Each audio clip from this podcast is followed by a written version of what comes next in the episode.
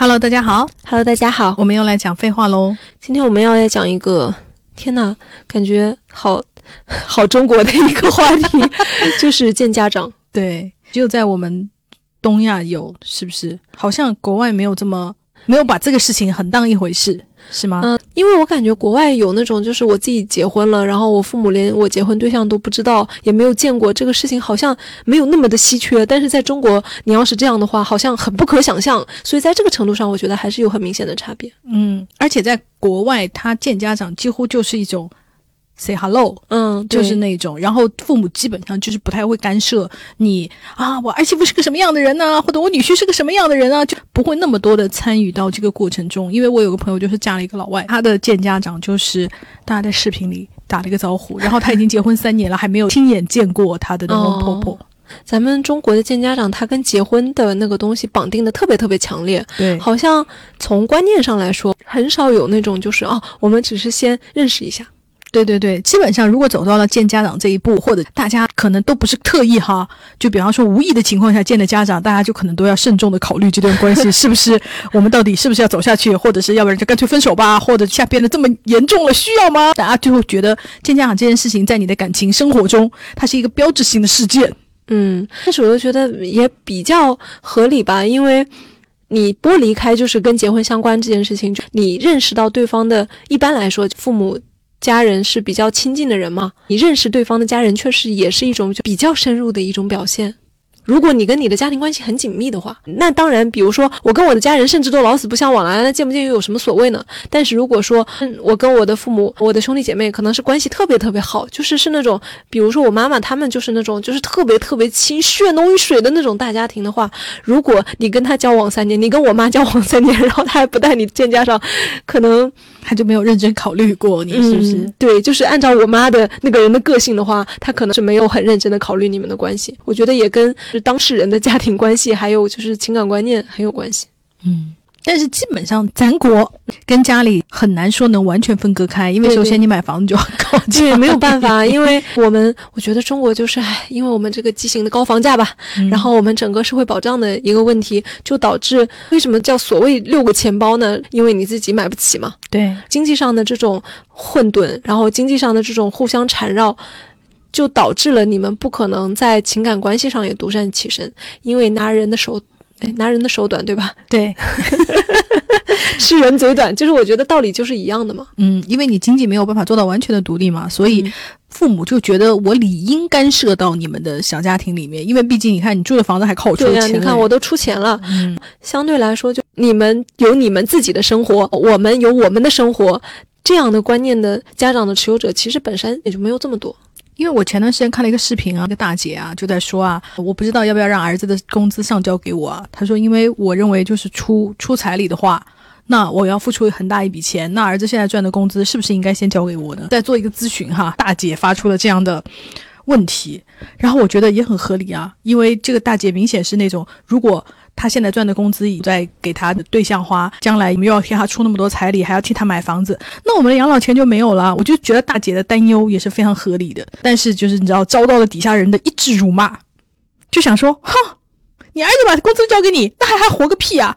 又有一派的人就说，难道自己不能赚钱转彩礼结婚吗？然后底下人就说，少说这种他妈的装外宾的话，自己要转彩礼的话，一辈子别想结婚了。底下人就是开始疯狂的吵。啊，好，彩礼又是一个非常非常大的话题，就是又是根植于我们中国土壤的一个话题啊。我们等下可能可能谈，也可能不会谈，或者我们单独开一期来讲这个吧。因为我感觉哇，一讲就简直就是没完了这个事儿。对，但我们要返回来讲到刚刚那个呃见家长的问题啊，我觉得大家要警惕，因为有一类。渣男就是这样子，他为了让你放心的跟他进入这段情感关系，他就会很早，就比方说他跟你认识没有多久，就是一副那种我要带你见家长，显得他对这段感情非常的郑重啊，很想把你带入他的家庭啊，然后带你见父母，然后殊不知，每一个女孩都是这样子，对，几十个女孩见过他父母的这一种，这种行为，他的父母往往也是一种默许和配合，就是觉得啊，我们的儿子不吃亏，反正。对，有一种就是反正我也是随便见见啊什么的，唉。对，反正就确实也是有吧，就无论是生活中你也是肯定有听过，或者就是网上也有会有帖子讲这个事情嘛。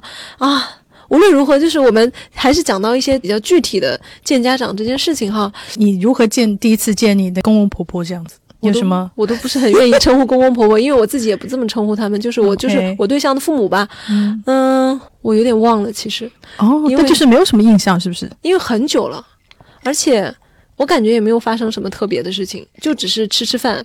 因为我不是很在意，不是说那种什么礼数啊，什么什么，我我不觉得是这样，就是我觉得是在日常生活中相处中，你能看出来是什么人。你一次见面是一个很独立的时间，大家观察一个，你要造一个模型，你要基于多次的数据分析，你才有可能就长期的观察，你才有可能了解到他这个人怎么样嘛。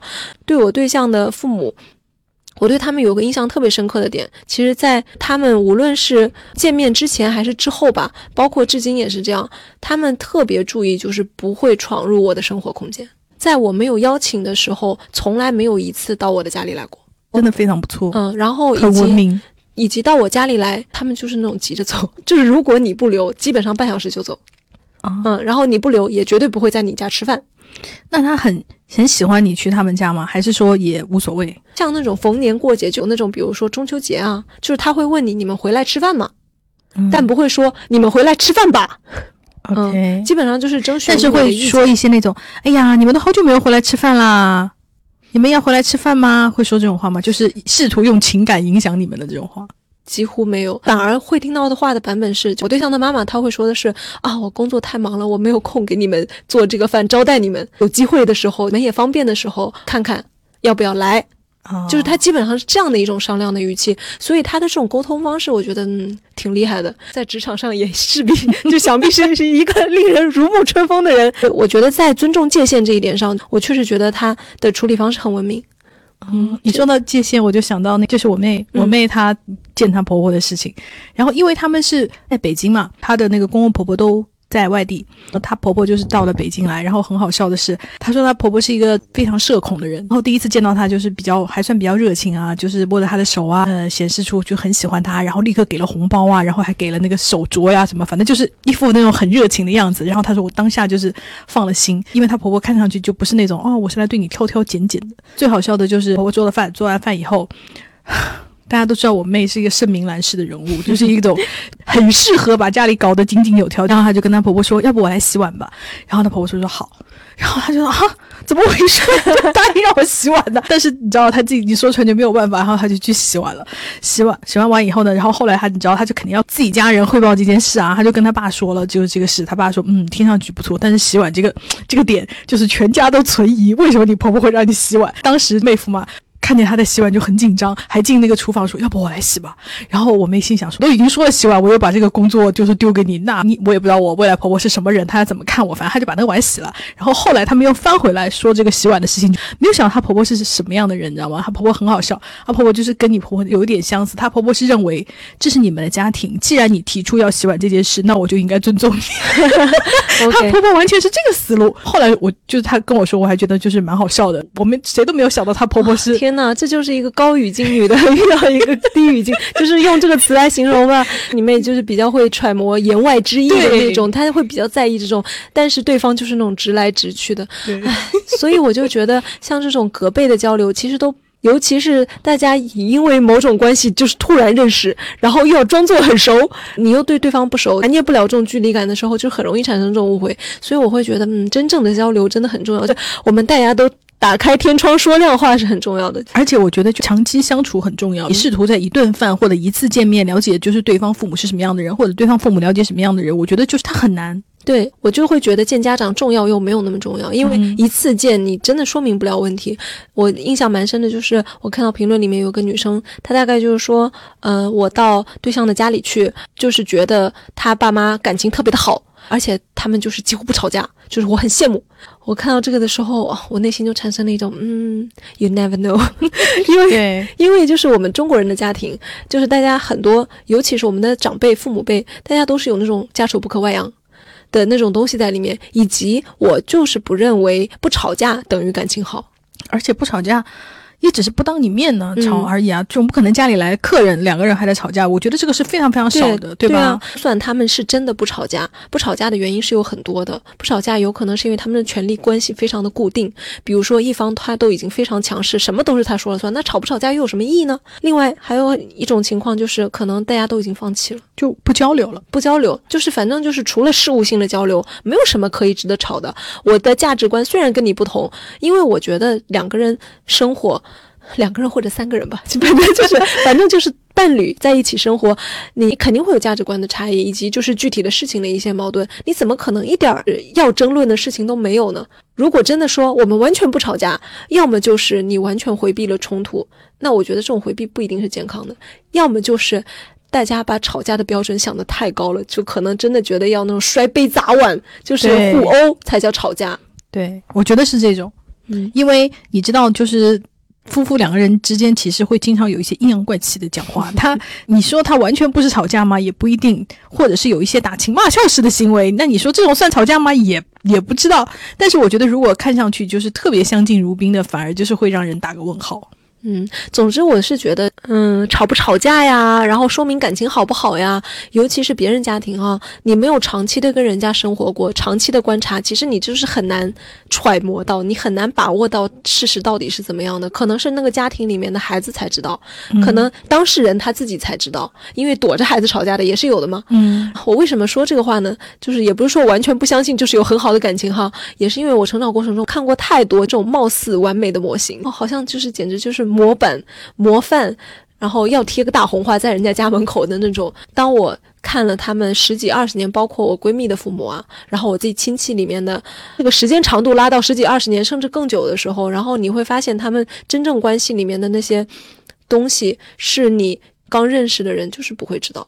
嗯而且甚至是关系结束了之后，你可能才会知道，因为关系结束了之后，他们才会告诉你。嗯嗯，咱们中国女的又会很会忍耐，因为大家都都有一个基本认知，就是不能离婚。那不能离婚吵有什么意义呢？很多女的是这么想的，所以干脆哈、他说就让他说两句吧。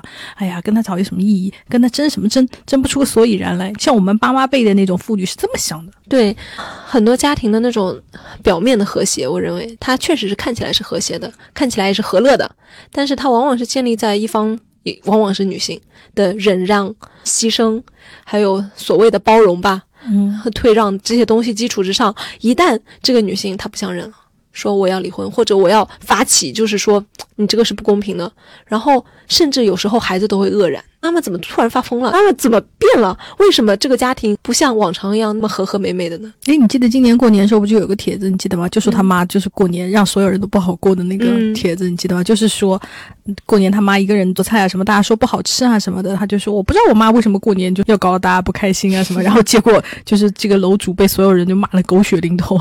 那个，唉，身为一个儿子，他当然就是不太能理解妈妈。做所有事情，以及为什么会就是突然发疯。比方说，我们就很能理解，嗯就是首先做他妈年夜饭，你不满意就已经很想掀桌子了，没有人去帮他也。嗯，哎呀，总之就是话回到那个见家长这件事情哈，我就觉得，嗯，我个人就认为见一面可能你观察不出什么，但是如果见一面的那一印象都很差的话，那就更糟糕。因为很多人都说，他们认为见家长有一个很重要的，就是想看看一个这个家庭不融洽，或者就是说，呃，嫁过去以后日子好不好过，或者是说，哎，看得出啊，这个我婆婆好不好相处。往好的方面，他可能很难测量，但坏的方面，你可能很快能看出来。比方说，你婆婆第一面见你就挑挑拣拣，OK，那肯定是不太好相处。那如果第一面很好相处，那以后就一定很好相处吗？但你很难讲。但是坏的方面，就是你马上就能看出来了，因为有很多朋友们的投稿，比方说她第一次去她男朋友的父母家，然后她爸妈就会给一个下马威啊，或者就是说她妈妈就是就是话里话外都是那种。我儿子哦，吃虾啊，如果你不给他剥，他是不会吃的啊。你以后要给他剥虾啊，讲这种话，就是嗯以后就让你照顾他啦。啊，就讲这种话，那你肯定就是能够听出你的你未来的那要相处的家人大概是个什么样的态度嘛？我觉得这种倒是挺好的，他能迅速的帮你辨别不好的东西。嗯但是你要能让那个妹妹说的哦，看到他们家里很和睦，就觉得很和谐。我觉得，就是好，你不能确定，但是坏是很容易识别。因为我记得汪小菲他当时讲说，迅速决定跟大 S 结婚的时候，就是第一次去台北的时候，就他们全家聚会啊，他就说很热热闹闹，十几口人呐、气氛又很融洽呀，那种家的氛围，就是那种大家庭的氛围，让他就是心醉神迷。因为可能他自己是单亲家庭哈，所以他就是说他特别就是喜欢这种就是热热闹闹的家庭氛围。他的这次见家长，对于他那个感情就是飞速发展，因为被对方的这种家庭氛围吸引了。嗯，对。然后反面的例子当然也有哈。然后你说到那个融入家庭这个事情，我就想到我评论里面有个留言很有意思，就是说大家为什么一定要非要想要融入呢？融入不了，不要瞎融入，不要硬融入，就是大家各自过各自的呗。我觉得这个也是就是非常典型的，大家城市化。嗯水平高了之后，然后大家核心家庭越来越成为一个呃主流的家庭结构，就是你和你的伴侣。如果你们想要小孩的话，可能就是三口之家，不再像以前那么。明确的是那种就是几辈同住呀，然后有一个大堂屋呀，就好像我们以前看的那种李安的那种就家庭电影里面的那种家庭结构。我觉得这个就跟城市化水平，跟中国近三十年左右。三四十年吧，就是家庭的组织方式的变化是有很大关系的。但是我觉得还是你没有办法，呃，完全避免。首先，家对庭肯定是要往来。嗯，第二个，尤其是就是当父母年纪大了，你可能没有办法避免他要跟你过来同住，你你没有办法说啊，你别过来住了吧。尤其是当我们都是独生子女的时候，你这个老人跑来跟你同住这件事情，你几乎是没有办法拒绝的。你怎么说了？比方说双亲有一位去世了，那剩下的一个。孤寡老人，你可能会觉得，OK，他在家里可能发生了一些，比方说摔倒啊，或者是昏迷啊，就是这些意外事件，可能他一个人独居确实是有问题的，他要来跟你住，你怎么你怎么开口拒绝？就是对于小家庭来说，想要完全的说 OK，我们已经是新兴人类了，就是不要被你的那些家庭所干扰，我们就过我们的日子，其实还是很难分割开的。其实你说的这个，我觉得也是跟我们的社会化养老，天呐，就是所有的问题最终都是还是要联系到社会面的一个东西。你看社会化养老，还有包括。呃，养老的条件啊，嗯呃，住家看护，像日本的这个看护系统，它就已经比较成熟了嘛，就给你嗯上门服务，让老人能够在。其实我觉得，包括对于长辈而言，能在自己的家里生活，其实也是一件很好的事情。他未必想跟你住呀，只是说出于安全的考虑，对出于就是我不要独居的考虑，就是大家其实都不一定是很舒服的住在一起，因为大家人不一样。我又不是跟你结婚，对吧？我又没有选择要跟你住，就连亲生的我自己跟我的父母生活在一起，没有办法同住三天吧？就是基本上三天就是我们相敬如宾的极限，三天之后我就要跟我爸妈开始吵架了。那你跟你自己的亲生的父母尚且如此，你跟对象的父母，大家又就是生活习惯，你都别的不说了，大家几点起床？对吧？乒乒乓乓的，是不是会把你吵醒？这种很小的事情都已经足够让你抓狂。难道了呃长辈他真的想跟你同住吗？也不一定。那如果有一些比较健全的社会化服务，能让他在自己家里，我不会孤独死，我不会就突然出了什么疾病，就没有人就是定期的来 check 我，把我送医。如果能避免这些情况的话，其实完全是可以做到家庭相对的分割，然后让大家保有自己的空间的。只不过我们现在社会还没有有这种条件，导致这种矛盾又回灌到了我们的家庭里面，我们的生老病死依然全都是被我们的家庭所负担。没错，这是没有办法。而且以我看这个速度哈，不知道到我们老了，其实 不能完善，我不是很乐观，是吧？那何况说我们的长辈了，前来看，就是我们的家庭还是要承担养老这个责任。嗯，所以说，就是更没有办法，就是把就是见家长这件事情，完全的从你的婚姻啊，或者是说感情关系里面啊，完全的就是切割掉。所以其实当我们我们刚刚讨论的那种好像有点泛泛的，但是其实见家长他所探讨的这些话题，他啊，往往就是跟你未来的生活形态，你想过什么样的伴侣生活，就是一定是有关系的。然后以及我们中国的传统的家庭关系是怎么样的？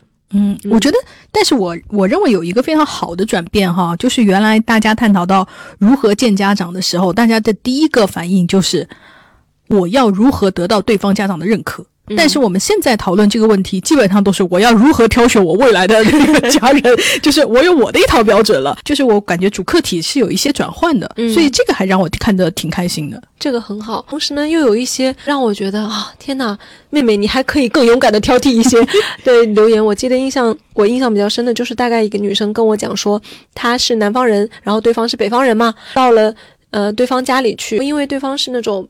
他之前就已经知道是那种观念比较保守的家庭，真的到了对方家里去之后呢，他发现大概对方的家人呐、亲戚朋友啊都说，嗯，你可以在我们。我们这边的这个省会就是南方的这个省会城市，你们生活在那里，我们也觉得很 OK 啊。一定要生活到我们村里是吧？啊，就是反正就这个意思吧。然后妹妹就是觉得松了一口气，就是啊，没有我想象中保守。然后她就觉得哦还可以。然后我就感觉嗯，你还是可以更挑剔一点，因为我觉得那你们一南一北，最终还是要生活到他们省的省会，那不还是救着他们吗？嗯，这个算是一个很好的条件吗？我不我不这么认为。我觉得基本上就是属于那种你可以上桌。但是妹妹就会觉得天呐，他们让我上桌了耶，就已经被洗脑了，因为她可能去之前是被告知你是不可以上桌的。对，就这这样的一种家庭观念、性别观念吧，就是把你的底线降得特别低的时候，稍微抬高一点，你会觉得哦，天哪，比我想象的要好，好像挺好的。但是如果你退一步，你想想看，如果是你的朋友这样的情况，你会怎么说？我我觉得很多问题都是可以这样子去考虑一下的。嗯。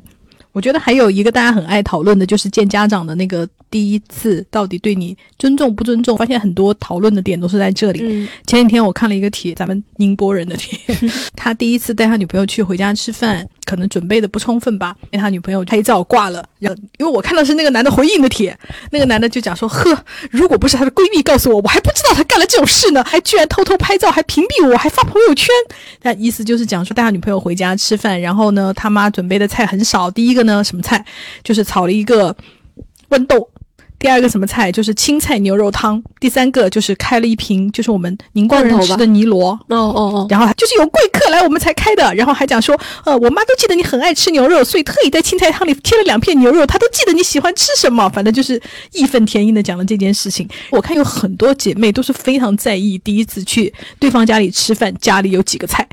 就是我觉得就是很好笑，因为我我们我们身边有一个朋友啊，她就是第一次去她公婆家吃饭的时候，她老公就是一个这样的男的，只要不牵涉到父母，她老公什么都好；但一牵涉到父母，就是父母一定要放第一位的这种男的。就比方说，他们一开始说是孝子啊，对，去家里吃饭，然后已经说好了，然后结果你知道她老公就是那种到了家里以后就是呀，就随便吃点啊，出去多麻烦呐，就是他爸妈要做的一桌饭就变成下了一碗面。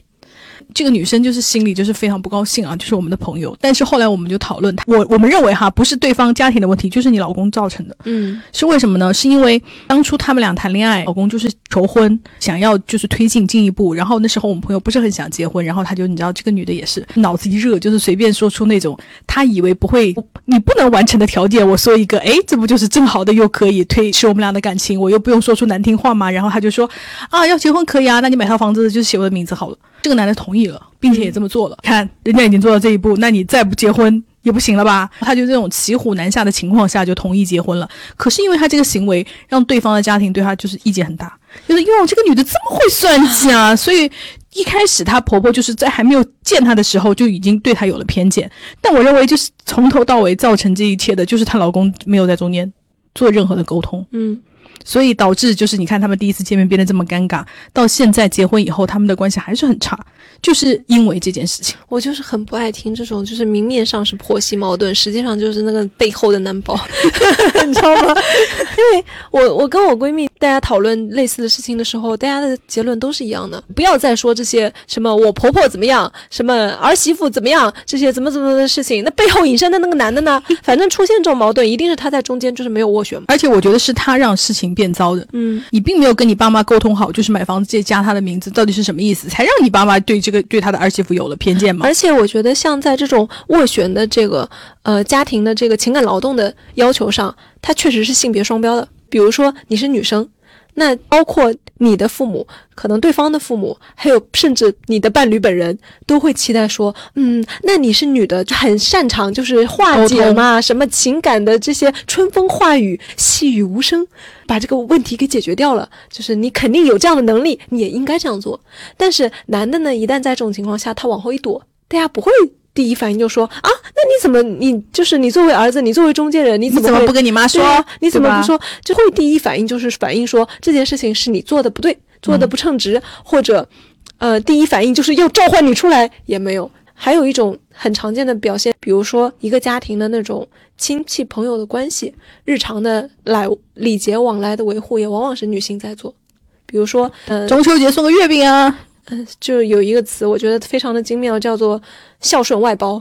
嗯，比如说，可能是男方的父母，然后结婚了之后，那我的爸妈你也得孝敬嘛，反正也是你爸妈了，对吧？对，然后那东西你也得买，反正就是，然后往往是这个女生她一买买双份，是那个对方家长，我的家长，对方家长衣服什么尺码、鞋子什么尺寸，其实是那个女生最清楚。那她在这个过程中，我觉得这个就是一种非常结构化的性别化的东西。她从小教育男生和女生成为了两种不一样的人，然后当他们进入情感关系，甚至进入婚姻生活的时候，之后继续被这样期待着和要求着，我们就出现了所谓的男宝美美饮食的故事。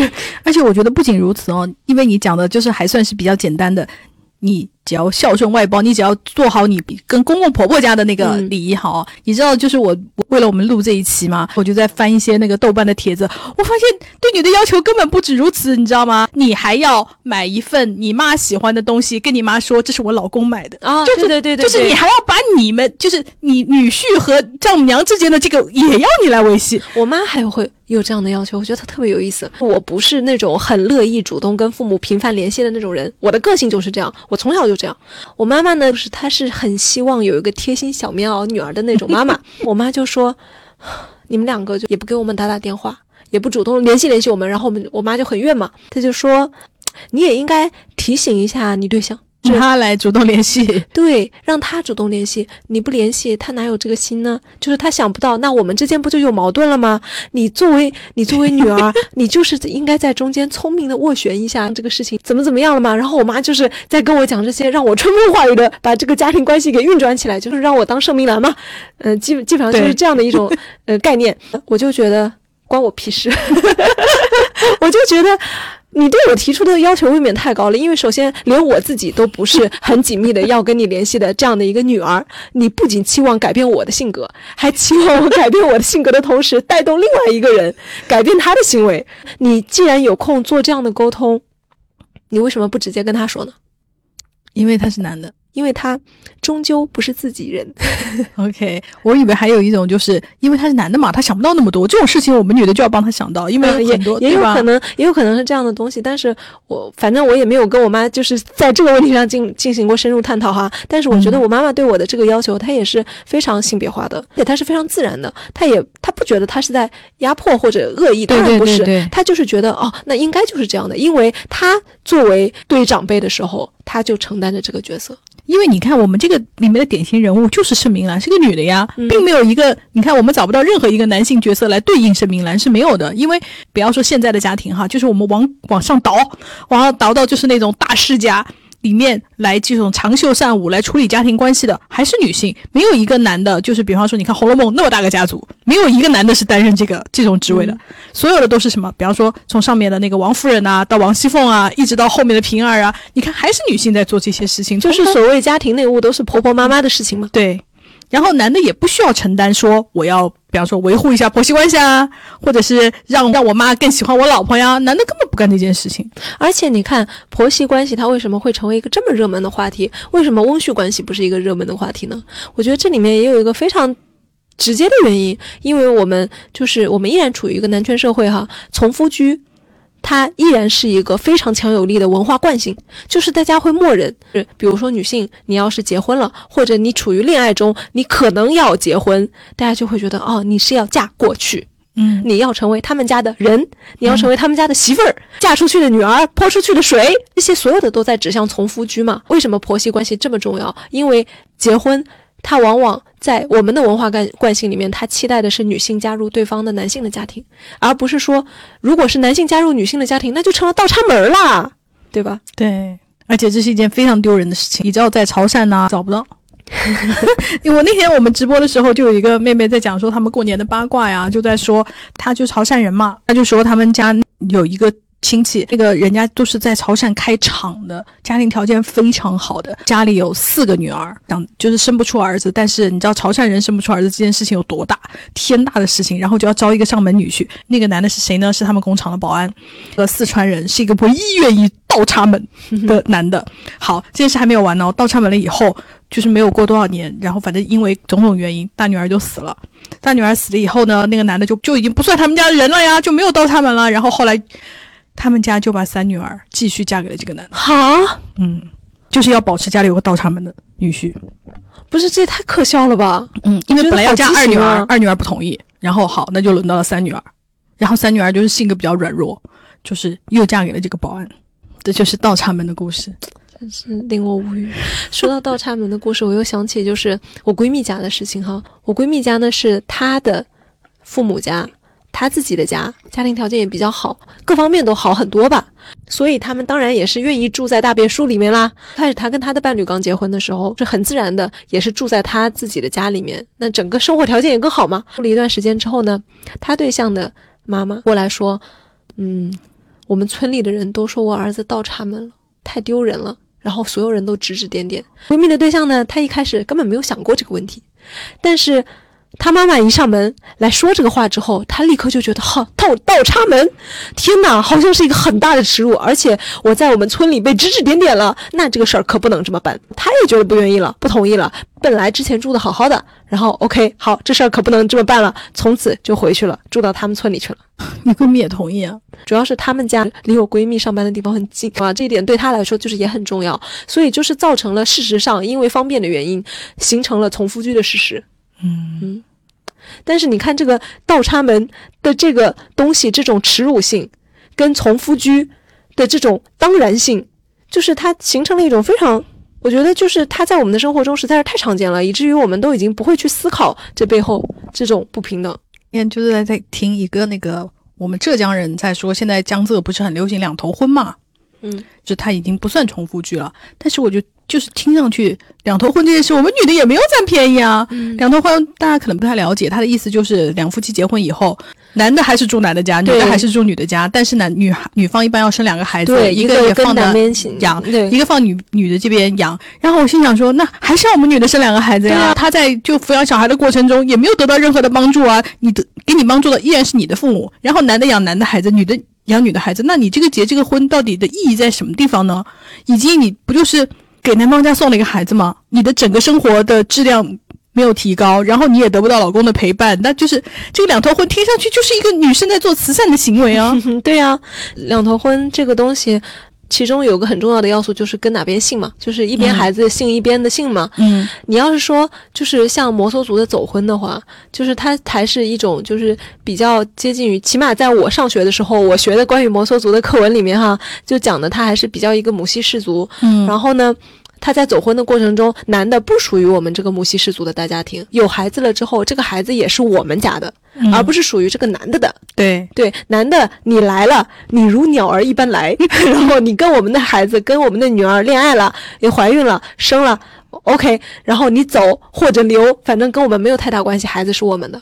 那如果你要从姓氏的方面去理解的话，它就是母系的嘛，嗯，它就是母姓嘛。如果对他非要有姓氏的话，但是很多少数民族他可能都没有姓，这个我也不是很确定哈。当然你但至少他的生活和定居还是对跟母他就是在一起。对，所以你，我觉得本来生小孩就是对于女性来说，它就是一个巨大的成本和损伤嘛。嗯那在这种情况下，如果你还要从就是姓氏的角度去看待这个归属权，如果你在意这件事情的话，那两头婚它比这个摩梭族的走婚，他就是落后很多呀。对呀、因为我在想，男男性为这个婚姻付出了什么呢？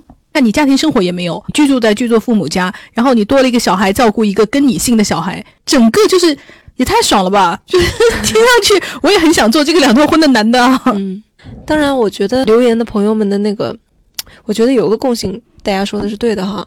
可能比较糟糕的情况，你去他们，你去对方的家里面，能够迅速的体会到一些雷点，比如说重男轻女，嗯嗯，呃，性别观念非常的差，非常自然的吃完饭之后就让妈妈或者姐姐，就是女性的家庭成员去收拾一切，然后男的就躺那儿什么都不干，然后还很自然的期望你加入收拾的女性的行列。因为就有一个女生留言，大概就是说她第一次上门，然后就安排她去厨房洗碗了。跟我妹一样。对，然后但是她不是自己主动提出来的，她是被安排的。那反正大概就是讲了类似的事情吧。完事儿他就分手了吗？这个朋友他讲的是曾经见了两任男朋友的家长，一任看我男朋友给我洗个袜子都不高兴，另一任跟我炫耀男朋友的弟弟又生了一个男孩，三个孩子，性别女男男，这些都只是冰山一角。我当时也小，觉得不舒服，但不明白为什么不舒服。后来当然都变成前男友了。其实我就觉得非常典型，就是性别观念的问题。嗯，你讲到那个为他洗洗什么洗洗袜子，洗袜子是吧？因为我之前有一个前男友，他就是会帮我洗内裤的那一种，他妈就很痛苦。他们家也是外地的嘛，然后他妈从外地来了以后，发现他儿子在帮我洗内裤，痛苦万分，又没有办法的时候，然后决定他帮我洗。然后我想说，哈，这也太麻烦阿姨了吧？因为 虽然我还没有见过，但是也不至于要一个阿姨来帮我洗内裤这件事吧。然后，但是也我也没有要求我男朋友一定要洗，你知道吗？只是那个那个时候周末我就是会在他家住嘛，住完了以后就是你知道。就是大干一场以后，就是知道会拖到到，就衣服、内衣、内裤就会丢的到处都是，然后你就不可能会再穿那个脏的再走啊，我就会穿的干净的离开嘛，然后他就会默认就是要收拾，就是要洗，然后结果这件事情就变成他妈在做。后面他跟我讲了，因为一开始他跟他妈就是没有说我们俩就是那个的事情，是被他妈发现的，然后他妈就就开始心疼儿子，就帮我们洗内裤这样。唉。然后我就想说，你就让他洗洗，怎么了呢？对呀，以及我觉得，从我的视角看，就是男的，你为什么要让你妈洗呢？就是如果你很自然的认为这件事情就是你的事情，跟妈妈没有什么关系，那你为什么要让妈妈参与进来呢？嗯，我觉得这也很奇怪啊。而且这个这个男朋友很有意思，就是后来我跟他妈正式见面的时候啊，非常有意思。我我们三个人吃饭。然后他爸没来，我们三个人吃饭。然后当时刚好我有一个女朋友，她在那个澳洲，然后她因为出轨被她男朋友抓住了，不得不跟她男朋友分手。我的我的女朋友刚好跟我分享了这件事，因为这件事刚发生，你知道吗？我就跟我男朋友分享这件事，然后我男朋友就全程沉默不语。吃完饭以后，他他就说：“我觉得你这女的很不懂事。”我说：“为什么？”我就没有反应过来我到底哪里做错了。然后他说：“你为什么要在我妈面前讲这种事，让我妈觉得你交这样的朋友？”然后我就说：“哈，对。”他就说：“你就是跟我讲就好啦，你为什么要当着老人家的面讲？他就会用你的朋友就是来判断你是怎么样的人。我不希望他对你有不好的印象。理解他的出发点可能是好的方面哈，但是我还是觉得哦，你你这样说就显得好傻逼哦。怎么说呢？就是当他说出‘不懂事’三个字的时候，就已经惹到我了。就是后面我都已经不用听了。对，因为我他说我不懂事，我根本都没我都没有 get 到我哪个点做错了，你知道吗？嗯，这个朋友他举的也是一个重男轻女的例子哦。他说。”我堂嫂跟我说，她和我哥在一起后见家长，那时候她亲戚刚好生孩子，于是我伯父伯母就是堂哥的爸妈嘛，就顺嘴问了一句是男孩还是女孩，我堂嫂就回说是女孩，结果我伯父就说了一句女的有什么用，我伯母就在旁边使眼色骂我伯父，但最后堂嫂还是嫁给我哥了。这件事是在她生完小孩之后告诉我的，这事儿哥我反正不能同意，但是我也能理解吧，就是有些时候你可能就是真的很爱那个人，到了一个程度。但也有可能他本身是觉得男孩比较好啊，也有可能有这样的女生呢，她也喜欢男宝啊。但是她既然讲的这个角度，把这个事情拿出来说，那她她肯定是不赞同的。但我觉得她举的这个例子非常典型，就是大家如果在意性别观念的这个东西，其实确实可以提出，就是拿什么新生儿啊这个事情提出来讲一讲，看看对方是怎么样的，因为。一个性别观念，它不可能只在新生儿这件事情上，它一定贯穿着生活的方方面面。像有一个女生私信就跟我说，对方家长见面一开始就觉得挺好的，然后呢，就对方家里大概也是挺有钱的吧，也能给你找那种不错的工作，然后所以他自己的父母呢也很满意。有一次就说起来说，反正就是讲到生小孩的类似这样的事情吧，然后对方就说生男孩奖励一辆法拉利。我听到这句话的时候，我就想，哈，天呐 o k 对我来说，这明显就是一个很很明显的雷点了，其他的都不用再多说了。嗯，我记得我有一个朋友，她老公很有钱，她就是生小孩，她老公就是这样讲的：生儿子就给一百万，生女儿五十。对她老公就是明着跟这么跟她讲的。然后我就想说，嗯，OK，祝你幸福吧。我能讲啥呢？我觉得还有一种就是见父母很容易看出来，对方家庭可能就是他的生活观念跟你很不一样。因为有一个评论，他那个妹妹就讲说，他。去第一次见那呃父母的时候，发现他们家人特别抠门。比方说天气已经很冷了，然后他们家不爱开暖气，就是不是针对他哈，就是他们家就是不开暖气，因为为了可能就是省气啊或省柴啊什么的。这整个就是生活观念跟他就是非常的不一样。我觉得这个还蛮蛮有用的，就是至少你能知道哦，我跟这这个家庭生活在一起，可能会就是有巨大的生活习惯方面的摩擦。嗯。你说到生活习惯，这女生她说，就是她有一个点，就特别在意，到了对方家里吃饭是那种，嗯，朴素的干净。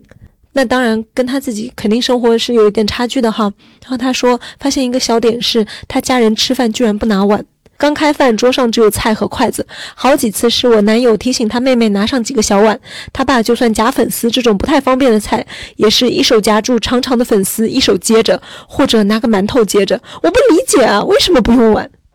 可能是为了少洗几个碗吧，是不是？但是我但真的很不方便呢，真的很不方便，也很奇怪。生活习惯方面确实就是很值得观察。我之前跟我一个室友同住，然后我们两个起一个很大矛盾的地方，一个是下水道，因为我们两个都是女生嘛，就是清下水道，我是天天都要清的，就是头发堵住了我都会掏，但是他就基本上没有这个习惯，或者很少掏。然后另外一个是我完全无法接受的，就是做完饭之后他是不洗锅的。就是锅就是敞着放在那里，然后锅上面就有油嘛，我就会觉得你有一个是有油，然后不洗也也不干净啊。他是忘记了还是不？他是真的不洗，然后盖也不盖，然后放在那里，然后我就问他说你为什么不洗锅？然后他说我们家就是这样的。哈，那下次再做饭就接着这样做嘛。可是如果比方说，因为你炒炒菜不可能弄很干净啊，对，那你上一个菜的东西不是还在里面吗？Exactly。然后他说我们家就是这样，我也说了同样的话，然后他就说我们家就是这样的，然后我们家也是好几天才洗一次锅，或者就是更久吧。然后我当时听完了之后，我就震惊了，震惊了之后，就是我大概就露出了让人家觉得我看不起他的表情。其实我是震惊了，嗯，所以当我们的生活习惯如此的不同的时候，我跟他住就是很容易有矛盾。哦，对，而且我觉得就是吃也很矛盾。我，我印象很深，我我第人生中第一次交北方的男朋友，然后就是去他们家吃饭，他妈给我炒韭菜，因为当时问我什么，我就说我说哎，就是春天来了嘛，想吃韭菜。是我没有想到我吃到了那样一盘韭菜，就是我人生中非常难忘。因为本人我们家炒韭菜就是至少是要放肉丝的，对不对？或者是放鸡蛋。对不对？嗯，他们家就是盐炒韭菜这样子，然后，然后就是让我非常的震惊，就是我没有吃过这样子，然后吃了以后，我就觉，当然我就觉得特别不符合我的口味，然后再加上他妈烧的其他菜，比方说本人是要吃甜口的番茄炒蛋的。嗯，然后本人要吃甜口的红烧排骨的，然后就是整个我觉得就是吃完全吃不到一起，就是这个让我就是很痛苦，因为我 因为我觉得吃这件事情在我们生命中就是非常重要，因为你一天要吃三顿嘛，你一天不吃三顿，你至少要吃一顿吧。对不对？所以我就觉得，如果吃的方面有这么巨大的鸿沟，因为它已经不算是说大家可以互相凑合了。我觉得没有，是属于巨大鸿沟。我觉得这个可以在你第一次见家长的时候，就是你一定会吃到人家家，就是基本上哈，只要是你去家里见，你可能就是就一定会吃到，就是对方家里做的那个菜嘛。我笑的就是我妹妹的婆婆也干过这种事。你知道盛明兰本人，盛明兰我妹第一次见她婆婆烧的菜的时候，她实在挑不出什么好吃。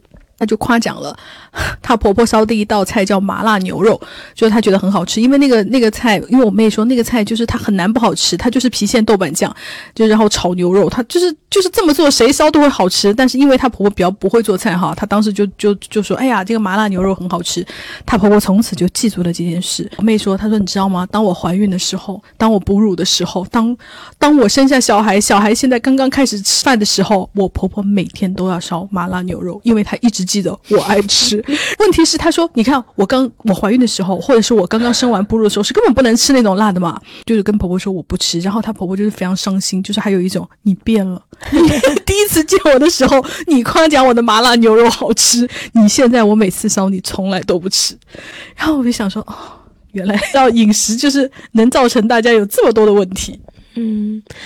唉，但是我每次听到这样的故事的时候，我就会深深的感觉到，因为我们中国人大部分人不是中国太大，是大部分人没有办法真正的沟通，没有办法把这个话敞开说，因为敞开说的话，这个话就特别简单。我不是觉得你的菜不好吃，是我现在不适合吃，但是呢。如果你现在这么说了之后，因为对方不会觉得你说的是真话，所以他才会继续伤心，他才会说你是不是实际上你就是觉得不好吃，你是不是拿这个话搪塞我？因为我们没有真诚的交流，然后也不相信彼此说的话是真的，所以导致了就是中间就是会有很多没有意义的耗费、内耗，以及互相为对方牺牲，但互彼此都不领情。对，哎呀，我们就是我觉得这种高语境文化真的是没有什么意思。害人哈！我觉得还有一个点。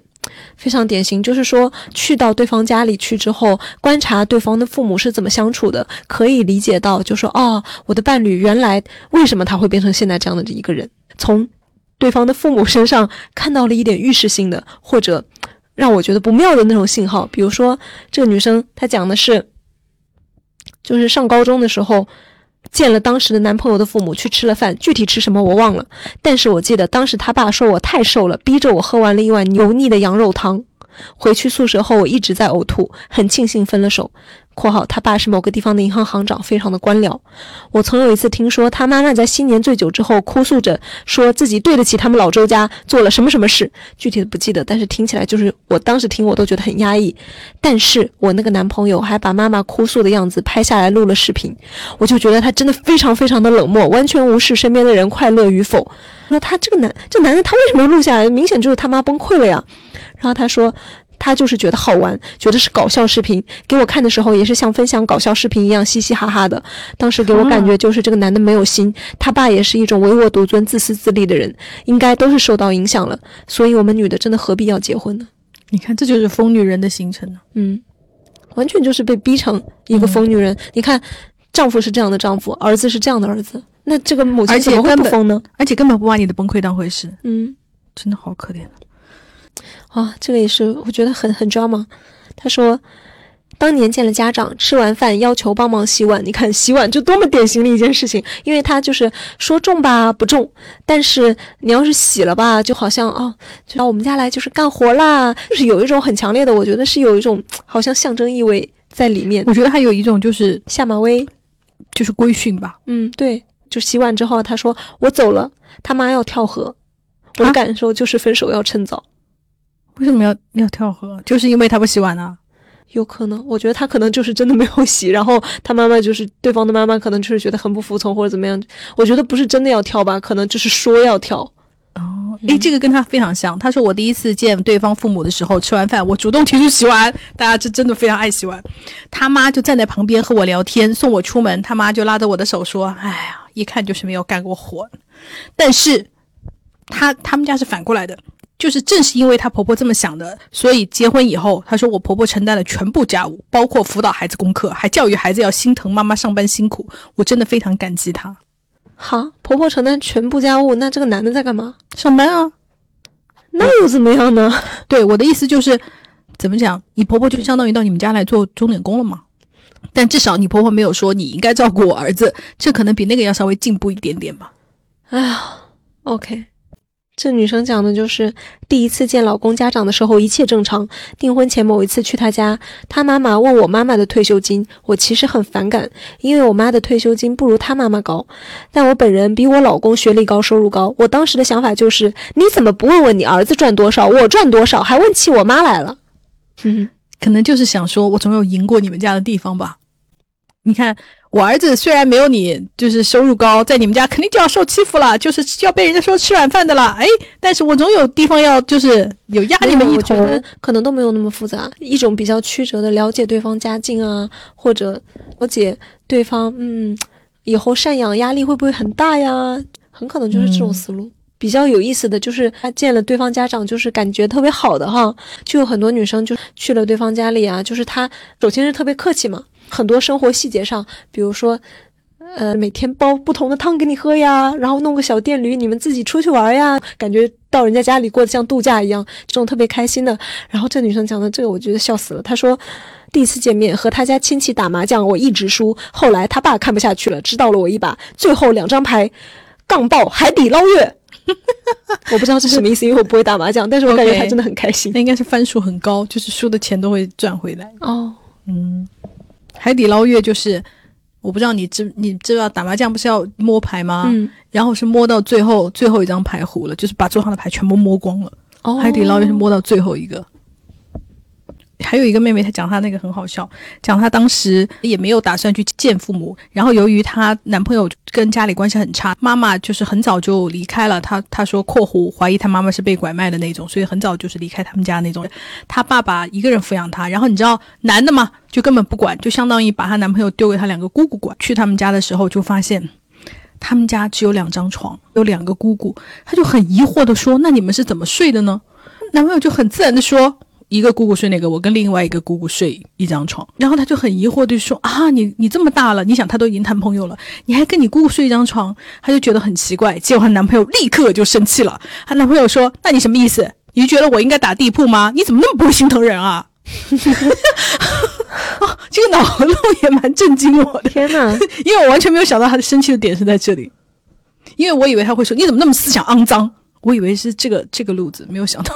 不过他这种就是思考方式，我觉得非常的典型。怎么说呢？他感觉到了自己被攻击的一个点之后，然后他立刻就是从我的思路出发。因为如果我说你思想肮脏，那我就是顺着你的思路出发了。哦所以他这个完全就是一种自我中心的思考方式，他才会做出的回答，非常典型，很不错。很典型的例子。然后这个妹妹立刻就被这个话惊呆了。哎我觉得这个情况还挺，我不太理解为什么要这样哈。这女生说她父母不在家去旅游，我和男友鬼鬼祟祟回她家住（括号当时是抱着侥幸心理）。她姨妈和她家住一个小区，能看到对方客厅的窗户。刚住了一晚，第二天姨妈就发现了有人回家，男友只好坦白带女友回家了。姨妈马上登门拜访，但此刻我刚早起，蓬头垢面，衣衫不整的在蹲马桶，慌张起身穿衣服，惨被男友姨妈抓现行。你你不理解哪里？我不理解他姨妈为什么要来，是不是？对，啊，何必来的如此之急？就是很想知道你交了一个什么样的女朋友、啊就是你想见也是正常，但是你得给人家一点准备的时间吧。很多这种亲戚是没有这种界限的，尤其是你知道他们住在一个小区，可见平时的关系还算是比较紧密的嘛，来往比较多的嘛，就是那种，哎呀，小姑娘，你也我也不需要你这么讲，我就是看看你这个人怎么样。他们可能就是抱着这样的心思，因为我见过很多这样的亲戚，就像你过年啊，你知道吗？我还睡在床上，就会有亲戚推开你的卧室门，说怎么还不起来啊？我就想说，天呐，我的卧室门呢？万一我今天是裸睡要怎么办？没有亲戚会想到这个问题，亲亲戚就讲说。大过年的哈，睡那么久，我就是来叫醒你的。没有一个亲戚想到说我们都是成年人，我们不应该 推开别人的卧室门这件事。我觉得他就是这种亲戚了。我不知道，就是我就觉得我们中国人要到再过几代才能普遍的建立起来，就是大家的生活有界限这件事情的。I don't know，我不知道。你刚讲到那个分床睡，就是床怎么睡的这个问题哈，有很多朋友提到了一个事情，就是这个女生她说，嗯，说到这个有一个可能的南北差异是，我北方的朋友觉得女孩子头次上门还没有结婚，在男方家过夜应该单独睡，否则就是很不礼貌的行为。但我作为南方人很惊讶，在我们这。头次上门就要睡一起，不然就是不尊重女生。都愿意去男方家里过夜，说明关系稳定了嘛？问了很多的朋友，真的有南北差异。他的意思呢，就是南方人去男的家里头一次上门的话，两个人是要睡一间的。然后北方人呢是认为不要睡一间，因为你们还没有结婚。然后呢，他说这个问题他觉得是有南北差异的，因为他和他的朋友问到的都是这样，但是还蛮多人反驳的。我觉得没有哎，我觉得说还蛮多南方人说不是的，我觉得南方更封建，嗯，所以女孩子们都被养得很敏感，一般不会一起睡的。一是如果最后没有结婚，别人会议论；二是一起睡的话，父母（括号男女方父母都是这个想法）会觉得女孩子轻浮。对我认识的几乎都是不会让一起睡，尤其是比方说你们其实都已经，比方说同居很久了，但是去家里的那一天都就是假要假装惺惺地你们没有分开睡过，对，要假惺惺的分开，各睡一间这样子。还有一个广东的女生，她说，本两广地区南方人的封建父母一直觉得婚前去对方家睡在一起会很失礼，不管去过对方家里多少次，只要没有领证办酒，都是分开睡。其实这背后的逻辑特别简单，就是婚前不可以有性行为，对啊就算你们有性行为了，你们也要装作没有性行为，对，就是至少大家不要就是把这件事情戳破。对，尤其是家长在的时候，还是要装一下。但是我觉得，哎呦呢，我就觉得这还是跟本国保守的性观念就是有很大的关系。但是我觉得有个很有意思的那个对比哦，去 男朋友家住的时候，我们俩是睡两间分开来，可是后来他们家人跟我们一起旅游的时候，我们又是住在一间，他们家人并没有对这个产生异议，然后我就觉得很好笑，就是你看到了他家。我们就不能睡一起了，但是在外面旅游住酒店，我们又是可以睡一起的，所以我就觉得、啊，太好笑了吧？你没有觉得中间就是充满了矛盾之处吗？嗯，感觉就好像是那个就是薛定谔的猫一样，就是观测状态和非观测状态已是两种不同形态。只要没有在观测的时候随便。对，真的很有意思。然后我就想说，那你们到底要说服自己什么呢？呃，在你们家的时候就是一个处女状态，在旅游的时候就 whatever，就就是我们就当没有看见，是不是处女状态就不重要是吗？嗯前面留言的那个女生，我觉得她有一个点也是很准确。当这个东西它指向性道德和就是道德纯洁与否的时候，它往往给到的压力是给到女生的，嗯就是说，嗯，你这个女生太轻浮，你不检点。对，当然，尤其是你想啊，因为我们刚刚讲的都是见男方家长嘛，如果这是见女方家长的话，就是更不可能睡在一起了。嗯，啊，这个朋友也是讲洗碗。他说，我第一次去前男友家做饭洗碗，都是他妈妈一个人忙前忙后。饭后大家建议打牌，对象和他爸端坐在桌前等他妈洗碗。他妈说：“你们怎么不开始先玩？”两个男人异口同声地说：“等你洗完碗啊！”两个男人没有一刻有帮忙的念头和动作。我作为第一次上门的女朋友，也只是简单帮忙把碗收回厨房，后来就分了。嗯，你看，就是当这种家庭的性别分工和这种。理所当然的，对，已经到了这种程度的时候，这样的一个伴侣，你指望他，你跟他生活会有一个比较公平的家务分配，我觉得是不可能的。而且，我觉得可能对爸爸和对儿子来说，我们能等你洗完碗，已经是很尊重你了。对呀，因为我记得原来年夜饭的时候，就是在我爷爷奶奶家，我奶奶是主要的那做菜的那个嘛，然后大家所有的人都是这样自顾自吃起来。我奶奶是做饭的人，然后最后是吃剩菜的人。没有一个人说要等他，我爷爷呀，我叔叔啊，还有我爸呀，都很习惯。只有我妈就是会不用等一下你妈，或者是怎么怎么样嘛，因为你知道，她就是属于下一代的主妇嘛，她就会很 care 这件事情。其他人都是这样，然后我妈每次都都非常生气。所以在我外婆家，就是我妈家，就是会这一点做的比较好，就是至少大家要等所有人坐齐了才可以开餐。其实大家所有人等妈妈忙完再开餐，也并不是一个多高的要求，因为不还是妈妈在忙吗？对，但是这已经是一个基本的尊重了嘛。唉，这朋友讲的说，谈了一年多，他爸妈刚好来我俩生活的城市，所以就见了吃了顿饭。当时还很紧张，要不要见？会不会有点正式？要不要带点伴手礼？给我爸打电话，我爸的意思是见面不代表一定要结婚，不用想的那么正式，但礼物还是要带的，凸显出的就是咱的一个有礼貌。最后见面的时候，他爸妈还包了两千红包，还专门去银行取的连号。最后的结果是分手了，但和见家长没有关系。这几年已经逐步被我爸的理念说服了：恋爱不一定要结婚，见家长也不一定是结婚，订婚了也不一定就是结婚，结婚了也可以离婚。不要想的太严肃，很好，我觉得是很少见的，就正常的爸爸。而且他提出了一个问题，就拿红包这件事。以及给红包这件事情，因为我看到很多妹妹都在讨论，说我第一次去他们家，然后他妈都没有给我红包，是不是中暑我？或者是说他妈只给了我一百块红包，后来就是我男朋友自己给我发了三千块，我还是心里是很膈应，觉得他妈没有把我当回事。还有一种就是说，我男朋友到我家，我妈可是给了他三千块，我去他们家啥也没有给我钱，我就觉得。他们家对我不好，是因为你知道本人没有结婚，我不太知道南北方的问题啊，还是各个就是家庭的问题，就是第一次上门啊，给红包啊，或者是拿红包啊，或者是怎么样，就是 I don't know，我不知道这个规矩是什么，我也不知道就是有一个是不是有一个普遍的价格还是怎么样，我也不知道，因为那个首先我们好像就没有这个东西，我就没有经历过这东西，所以你也没有拿过红包是吗？我我不记得了。应该是没有吧，既然不记得了，但我也不知道，我也是我也是那种收红包就收了的女的，就是我也不会特别放在心上。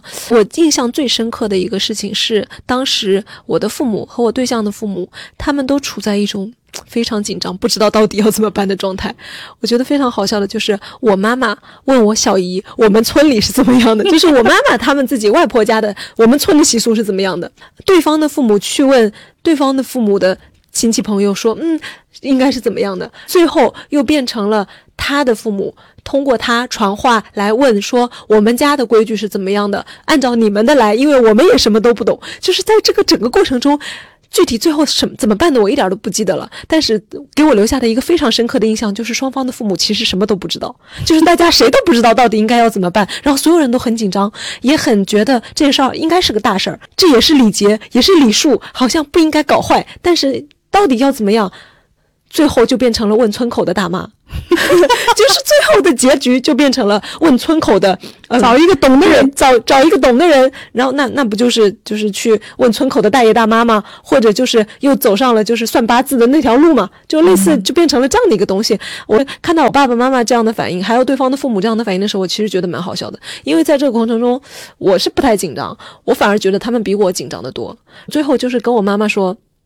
那反正我们双方都不懂，大家就商量着来呗，也没有什么你给我我给你的，就是反正都是给我。我们要干嘛也好，就是钱红包任何东西，反正都是给我或者给我对象，我们两个生活所需嘛，就是给我们用的嘛。那就是不要这样搞来搞去的，就是给我们。嗯，没错，因为我就是一个我就是喜欢直接的人，然后我就觉得，而且我爸妈是那种非常典型的南方父母，你知道吗？也是很在意，就是说啊，对方重不重视我们呀？对呀然后这个礼节要是不到位，嗯，可能就是觉得这里面有问题啦，以后你要受欺负啦，或者怎么怎么样。我爸爸妈妈，我理解他们担心这个东西，确实是出于爱我哈。但是我觉得你特别想这些东西，然后你又憋在那儿想，你又不问，然后就会把这个事情搞得特别复杂。嗯，你还不如直接说呢。直接说，然后大家说好，然后得出了一个共同意见，那不就很简单吗？这件事就完完事儿了。有时候会觉得我们确实生活在新旧的夹缝中，就是新的秩序也没有建立起来，大家并没有完全的脱离我们本来的那种啊，我们这一套风俗应该怎么样？大家我们还是每个人都还是下意识的觉得好像应该有一套风俗让我去遵守。但是因为我爸爸妈妈也已经是他们青年的时候就已经来到城市生活了，我对象的父母也是在城市生活的，大家事实上都已经脱离了乡村风俗语境了，只是说依然留有着那种文化印记。后导致他们实际上不懂，但是他们又觉得要遵守，我很迷茫。对，因为我觉得他们觉得要遵守的目的是担心对方，就是对如果我们不遵守，对方会会不会觉得我们礼数不够啊，嗯或者是我们不够尊重人啊什么的？以及还会有一种担心，就你说的到底是不是你想的？说的我们的高语境问题，家庭中出现至少一个直来直去的人就非常的重要。但是我又觉得在这件事情中，男的你看又被又被大家忽视了。嗯其实我觉得就是，比方说，呃，你爸妈该给我多少红包或该准备多少红包，是因为是应该你跟你爸妈沟通好的，对不对？你不能就是，比方说，呃，这件事情你你去了以后，你爸妈给一百块，你不知道吗？或者是你没有提前跟他们讲吗？或者是你至少应该做出一些什么样的补偿行动啊？那我觉得给一百块钱这件事情也也不是也不一定是错哈，也有可能人家的那个习俗可能就是比方说第一次见面给的不多，然后结婚的时候多给点，也有可能是这样的哈。I don't know。但是即使是这样，你作为中间的，就是你作为男朋友这个，你不应该跟女孩讲清楚吗？我觉得，如果你们彼此是介意这件事情，或者至少有一方介意这个事情，那这个就要提前说好。以及你们可能提前没有想到，我觉得没有想到也是正常的，因为我我经历的这个父母慌乱无措的这个情况，就让我意识到，可能确实有些有很多人这件事情对他们来说就是第一次嘛，大家都是第一次，搞不清楚。OK，这都正常。那在你确实出现了这个问题之后，那我们坐下来聊嘛，嗯，就是聊聊完了之后。准备怎么办？我觉得还有一个问题就是没法聊。你就说如果聊的话，女生就会觉得他们家是不是觉得我特别贪钱啊？对于这个红包那么看重，是不是以为我就想要你们家三千块钱啊？我可不是这种女的。你知道，杰迪又回到了那个问题，就是我们并不相信彼此说的话。嗯，就算。甚至这件事情还发生在你和你的伴侣之间，因为一旦参与的人多了之后，就变成了我代表我家，你代表你家，嗯对吧？你此刻说的话，如果是代表你爸爸妈妈说的话，你说的话到底是真的吗？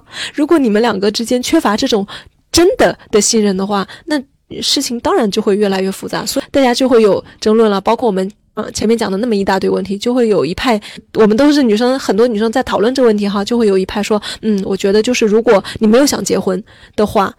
或者你还没有想好你们的关系就是要怎么样的话，就是不要见家长。见家长就是类似于见光死的一个东西，就是很容易就是把你们给拆散了，就搞散了。两个人的事情就会变成六个人的事情，就会非常复杂。然后还有一派意见呢，就嗯，见家长要趁早，就避雷思路，就是如果有雷就不要不要再发展下去了，浪费时间，浪费时间，然后浪费成本，然后谈嘛谈的很好了，感情很好了，然后一见面发现根本不可能生活，然后也不想以后跟他们有关系，那怎么办呢？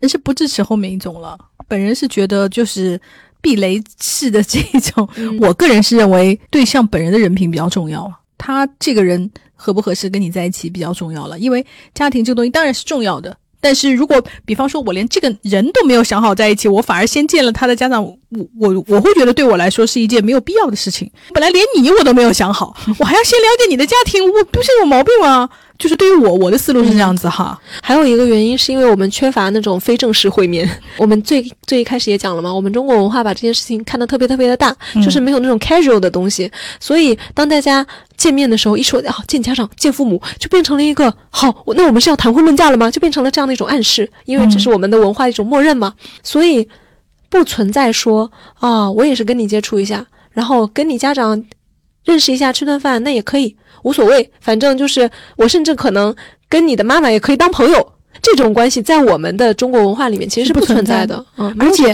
你知道，这又产生了另外一个问题，就算是 casual 见面，那这个见面算不算第一次见面？如果是第一次见面，要不要给红包？然后问题又回来了，所以他就循环往复的让这个你跟家长第一次见面，他就不可能是 casual 的见面。嗯，对对对。哎呀，红包，哎呀，真的，除非你们是那种就是爸妈早就认识了。嗯，就是这种情况下，我觉得才有可能就是变成 OK，我们是轻轻松松的见面，而不是上来就是要谈婚论嫁。我觉得就这个的可能性会稍微就是有一点哈，嗯，像那种完全不认识，比方说你南方人我北方人，如果不是因为我们俩谈恋爱，我和你爸妈这辈子都不会见面的这种情况，那就。更不可能 casual 的见面这样子。嗯，说到见家长就暗示着结婚这个，就有一个女生，她就说：“我发现这个就是双方家长见面的潜规则。有一天，男朋友带着父母来我家，就双方家长见面，带了些礼物，随意讲了些场面客套话，坐了一会儿就走。然后对方家长回去后没过多久，直接通知我说算好日子了，两个月后办酒席。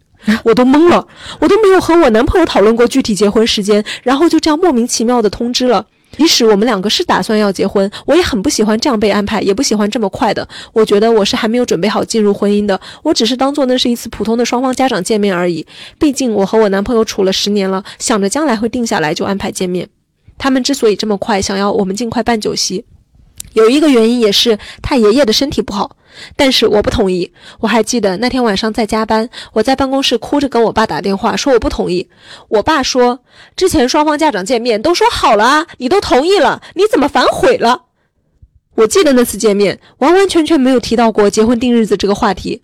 后来我才觉得，原来他们把双方家长见面默认为我可以马上结婚被安排，这就是潜规则。然后他们就一直说我怎么反悔，说我自私，只考虑自己，不考虑老人家身体。这是我爸说的。我至今记得我在电话里哭着跟我爸爸说，我不接受，就算结婚我也不会那么快。我还听到我男朋友和他爸电话，他爸爸电话里说，如果我不能马上结婚，就去相亲一个，马上能结婚，圆了他爷爷这个心愿，让他爸做大孝子。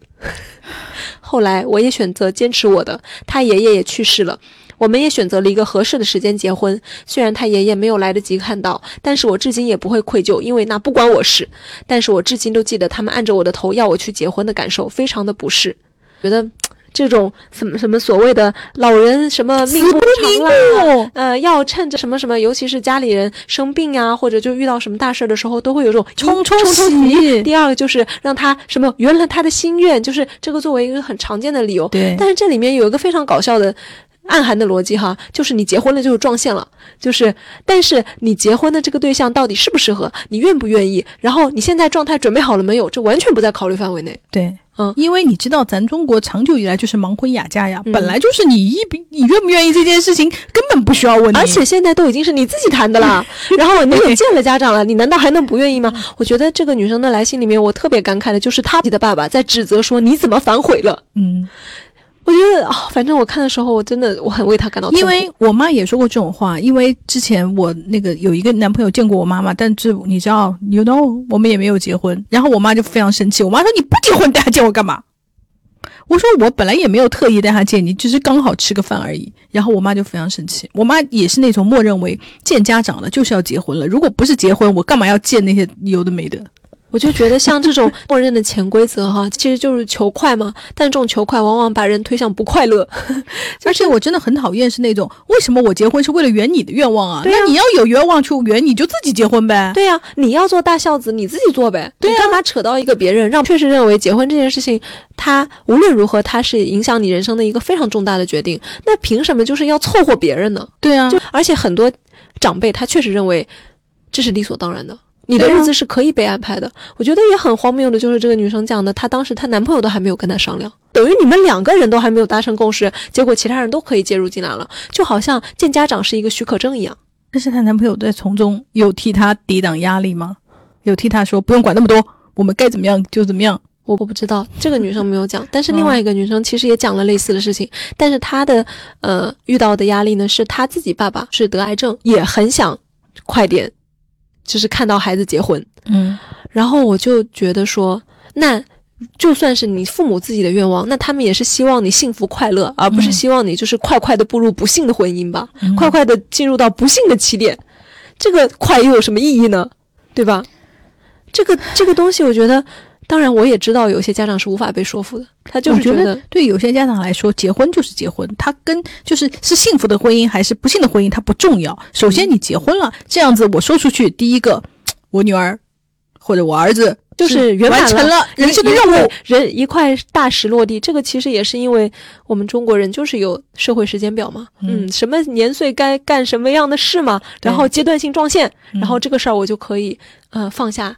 我心中的大石，我就放心了，我就可以去了。而且儿女婚事对于一个就是一个 咱老中人来说，是你的社交层面上非常重要的一块。就是比方说，我女儿嫁了一个有钱人，或者是我儿子娶了市长女儿，这件事情是在我的社交生活中非常重要的，而不是说我女儿或者我儿子他们的婚姻跟我没有关系，只希望他们幸福。我觉得很少就是咱。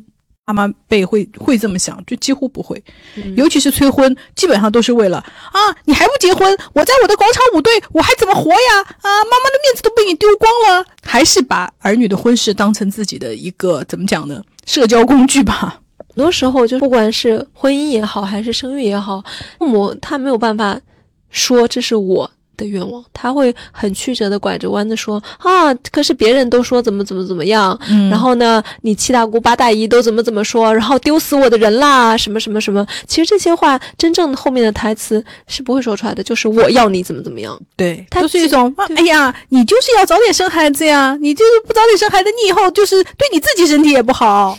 这个妹妹，我们刚刚讲的那个 casual 见面，这个妹妹倒是完成了。她说：“哎呀，我们没有正式的见过家长，但是阴差阳错，大二的圣诞假期，因为她在美国，我当时男朋友的爸妈和我爸妈坐了同一班飞机来美国看我们，于是就一起吃饭了，真的非常尴尬。我爸和他爸都喝到神志不清，大讲胡话。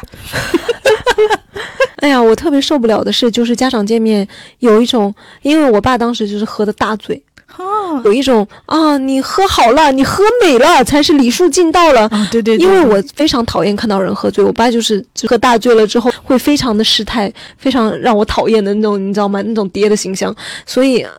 你爸喝多是怎么？就是吹牛逼还是？嗯，就是拖着你不让你走，要敬酒，然后要说一些，也不是吹牛逼吧，但是就是话就是非常的多，以及车轱辘话来回说的那种，嗓子也变粗，所以我非常讨厌看人喝酒。我们之前说到酒的那期我就讲过，嗯嗯。朋友他讲的，他说我公公婆婆在见家长的时候极其傲慢，迟到，绝口不提礼金婚礼，说管不住儿子，随便他。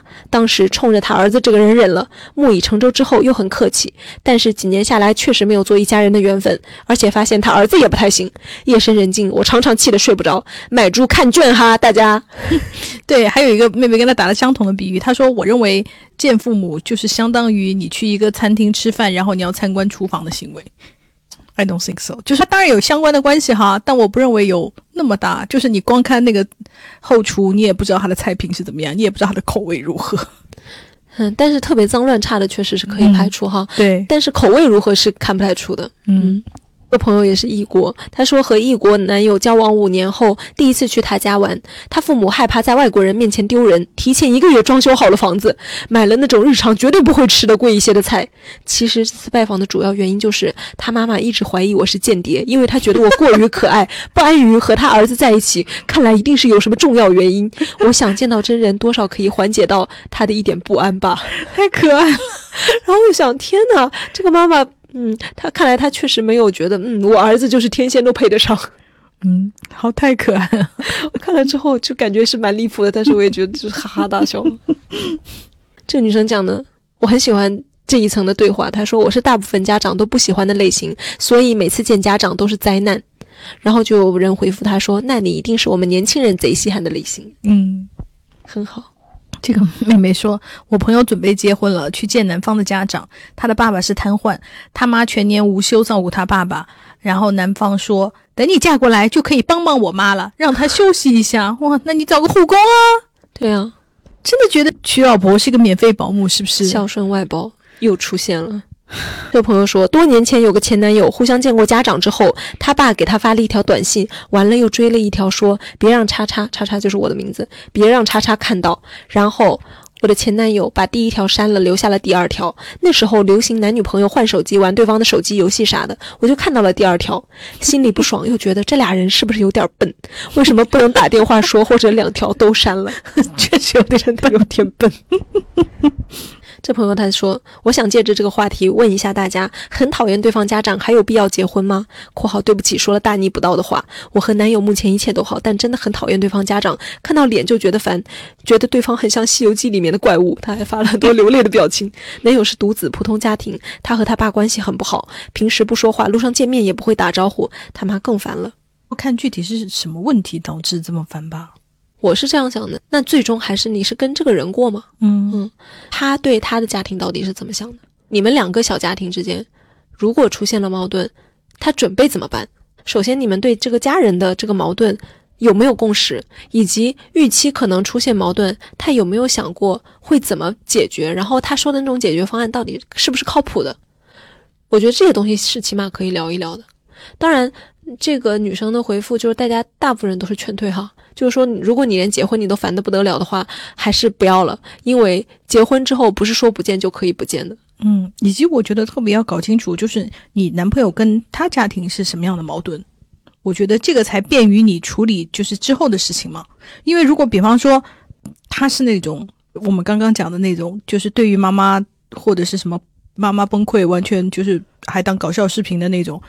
或者是因为觉得妈妈怎么讲不够家务做的不够好啊，照顾爸爸照顾不够好啊，所以我觉得你一定要完全理清楚，到底是出了什么问题，是什么让你如此的痛苦和厌烦？是因为你跟听你男朋友的描述呢，还是嗯你跟他们相处出了问题？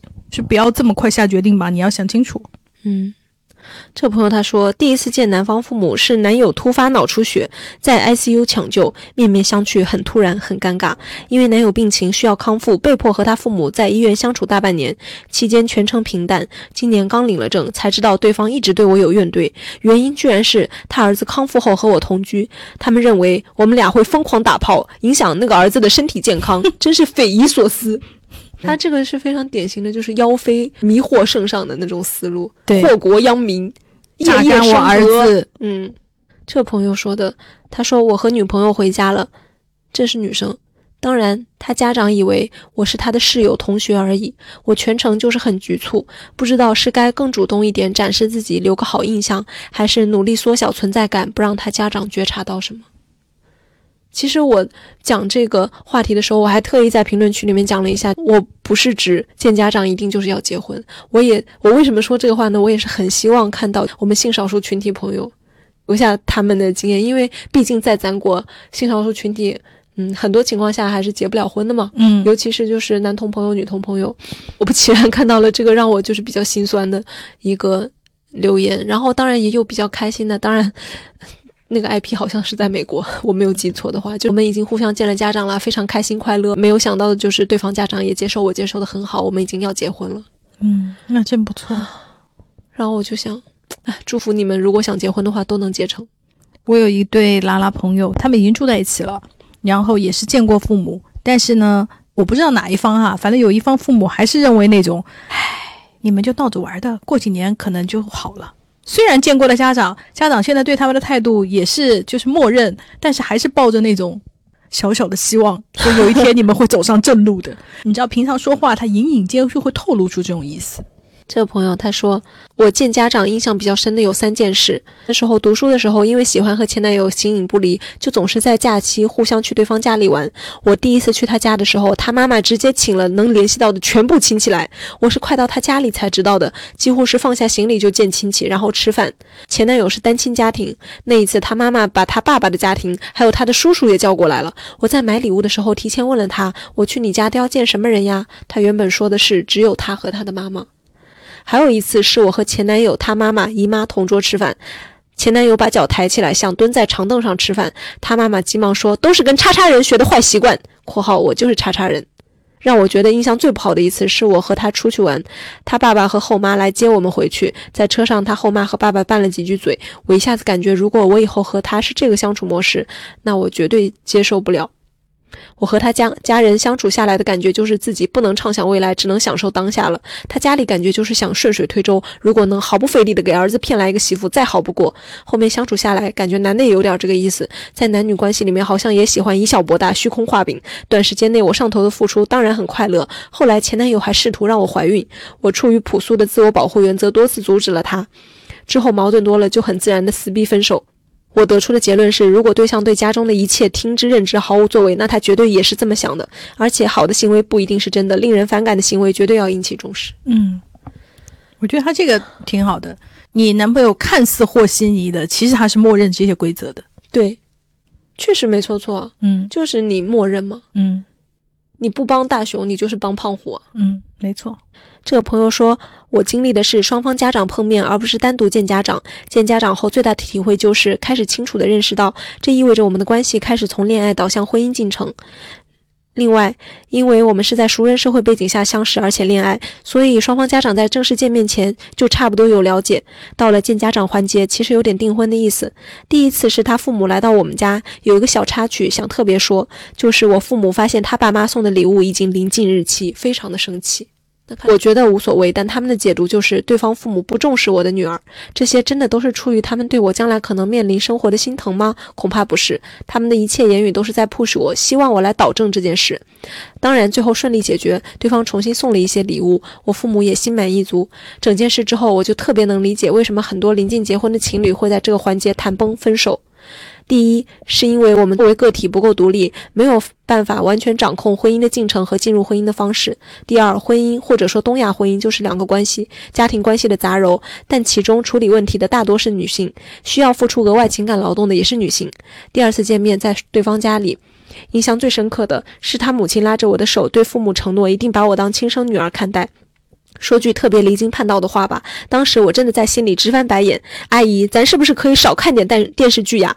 没有结婚前，我就和家属明确，我没有把这句话当真，也希望对方明白，我不可能把你的父母当做亲父母。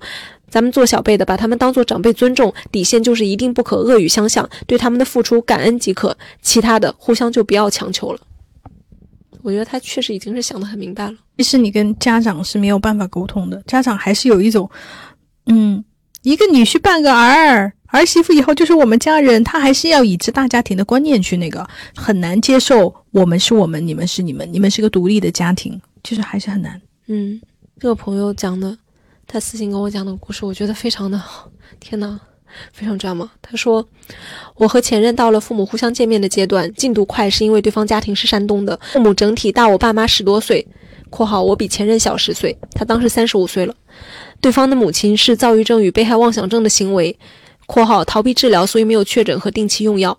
一开始交流还好，后面就认为我和我的父母在抢夺他的儿子和他们家的钱。括号他们是极其普通的家庭，甚至有点穷。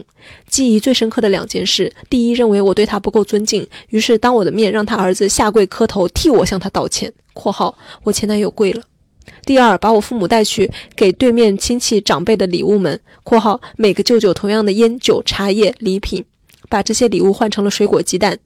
其实这次我爸妈到山东见面的过程，说起来比这两件事可怕恶劣好几倍。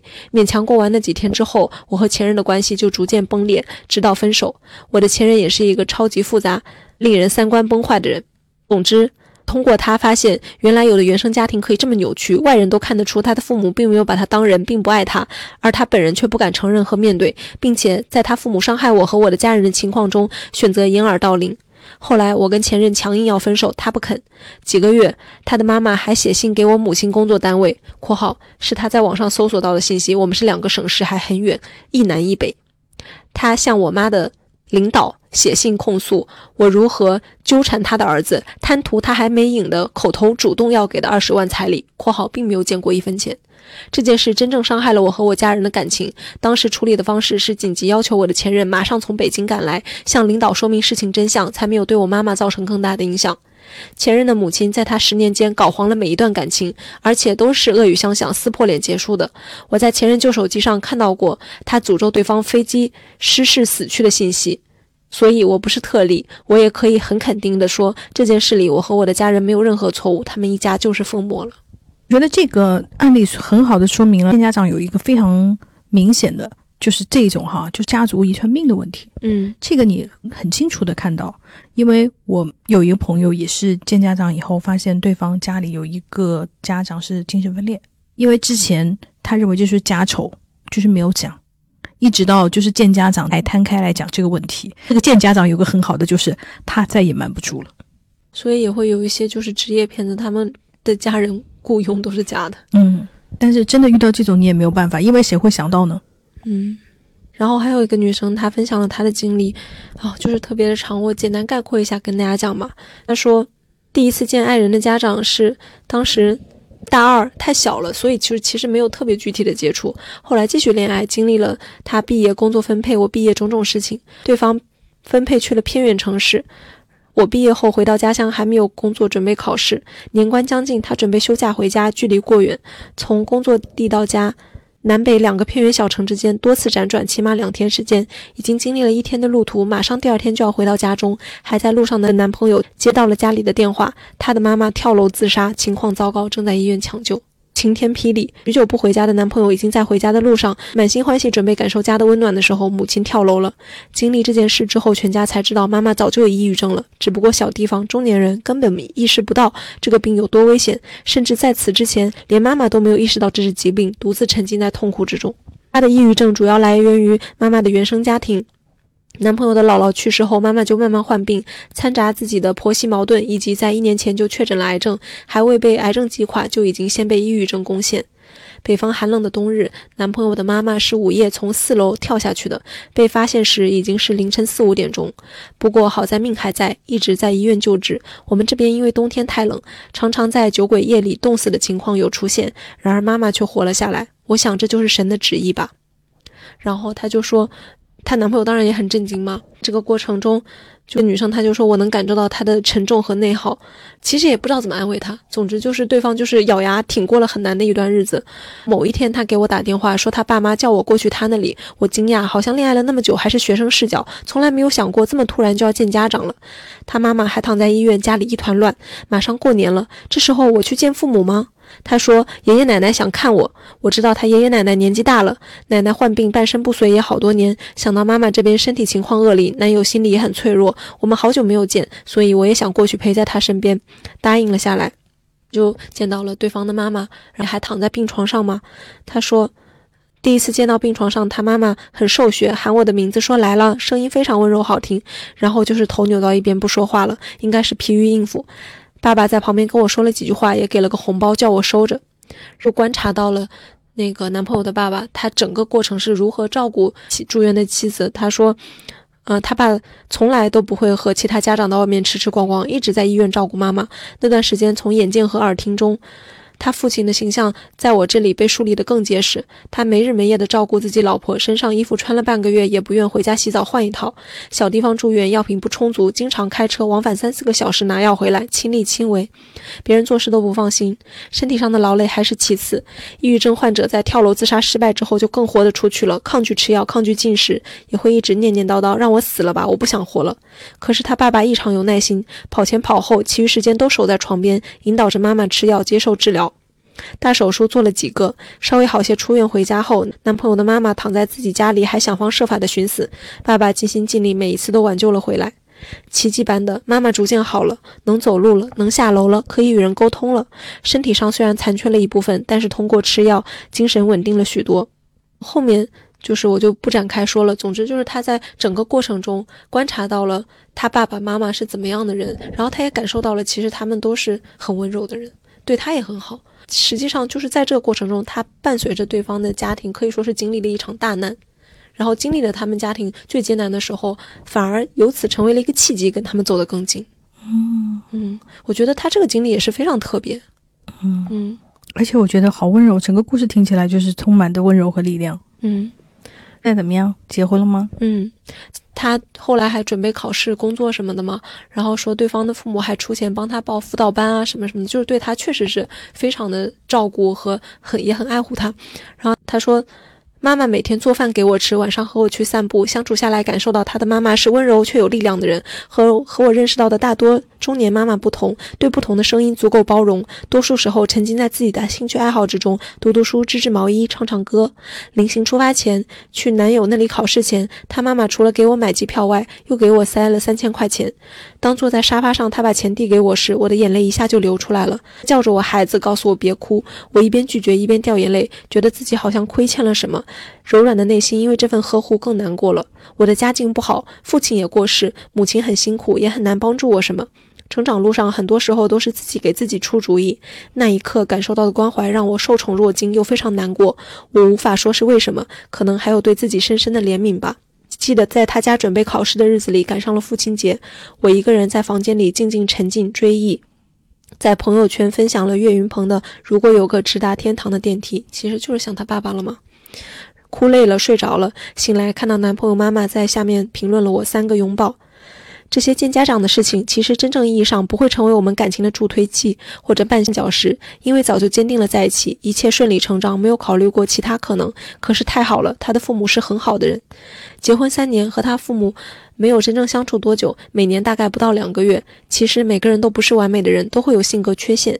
现在婆婆病好了很多，公公爱上钓鱼和麻将，白天经常出去玩，婆婆在家摆弄自己的兴趣爱好。到了复查的日子，公公会准时拉上婆婆跑去远一点的大城市确认。我觉得这样挺好的。经历了大灾大难之后，平淡生活更要彼此包容。在公公婆婆身上，更深刻地感受到了爱人是多么坚实的力量。我们老了以后，应该比他们还要恩爱吧。他之前也跟我讲过他们的故事。他说上次投稿时你说感觉你们一路走来很不容易，今天回想起这些细节，想说是啊，真的好不容易，好不容易还紧紧相连在一起，我们十分幸福，是很幸运遇到了就是这样的家人。对，而且我觉得他确实是从前说的，从看公公婆婆怎么相处，嗯，来看到这个家庭是否和睦。嗯，觉得这个家庭这样的人吧，他们也是经历了巨大的。灾后重建，哎，他还补充了一下，可以讲一下。他说：“我想起来一个细节，当时还没考上工作，某次在男朋友家里时，男朋友当着他爸妈的面说要给我刷鞋，于是拿我的白鞋进了卫生间。他爸路过看了一眼我的鞋是网面的，大声叮嘱他不要用刷子刷，要用搓澡巾慢慢搓，免得刷坏了。男朋友妈妈告诉他，洗完之后要放进洗衣机甩干。后面就是我坐在沙发上，他在卫生间开开心心给我刷鞋。”哈哈，现在回想起这个画面，还是觉得好幸福。我觉得他们都是很好的人，可是人是相处在点滴细节当中。我某些方面又是比较事儿多的人，偶尔内心会有觉得观点不一致或者不变的时候，我就会告诉自己，要记得他们对我的好。不过当时没有感觉到特别麻烦的时刻，都是正常的生活片段。其实第一次在病房见到他爸妈，感受到他爸爸的担当时，我就在心里想，我已经没有爸爸了，要把他的爸爸当做我的亲爸爸来看待，一切都是命中注定吧。而且我相信人的相处是互相的嘛，嗯，他爸爸妈妈对他这么好，就是肯定是这个女生付出也不少啊，对对吧？觉得都是以诚相待，真心换真心的嘛，嗯，所以我就说，就是她说了这么多，她公公婆婆啊，还有她老公对她这么好，你不要忘记，是因为你值得他们这样对你。对，没错。还有一个女生给我讲了她的故事，就是说我们在交往并且同居两个月左右的时候，她提出想要去我家拜访，当时她的用语是：“我有一个请求，想春节去你家。”当时我很诧异，因为我们还处在交往的初期，但同时又觉得他能主动提出来还挺不错的。不过有两件事在我心里梗了一下：一是去买给我家人的礼物时，他并不算大方，当着我的面说要便宜一点；第二，那趟去我家，我和我家人并没有提起结婚的事，只是在我家吃了几天的饭，坐一坐这样。回来后，他家人来电话，什么都没问，只问了我家要多少彩礼，给我留下了很深刻的印象。我们双方的家庭有很大悬殊，他是农村家庭，而我是城市独生女。时隔九个月，我才去他家见家长。实话说，他家的环境比我家、比我以往见过的农村都要差很多。能看出他的家人很费心招待了，做了很多菜，心意收到了。但这种费心，不知道这个词是不是恰当，他对我来说其其实是无效的。他们费心的结果，都还没有达到我曾经经历过的最差的环境的水平。但是还好，男朋友当时也算体谅，我觉得反正也不会常去他家，不会影响我的生活，没有关系。这几个月，我们聊到要结婚的事情，聊到彩礼、房车、婚礼、金饰等等问题，开始显山露水了。为了避免产生矛盾，我一开始就打定主意不让双方父母见面。但沟通过程中产生的问题，男朋友就觉得我嫌贫爱富，并且表示他理解我包容，我也看开了。一开始我还被洗脑了，觉得自己有问题，看不上人家啊，他可真好，真宽容。但冷静下来，我觉得并不是这样。我的家人并没有因为对方没车没房就嫌弃，而是主动提出出资帮助，能能够省掉的麻烦和钱，我都提前和家人说我不喜欢，我觉得没用，不要买了。而他的家人是比较传统的思想，在家应该是女的干活，希望他找个赚得多、花的少的女人。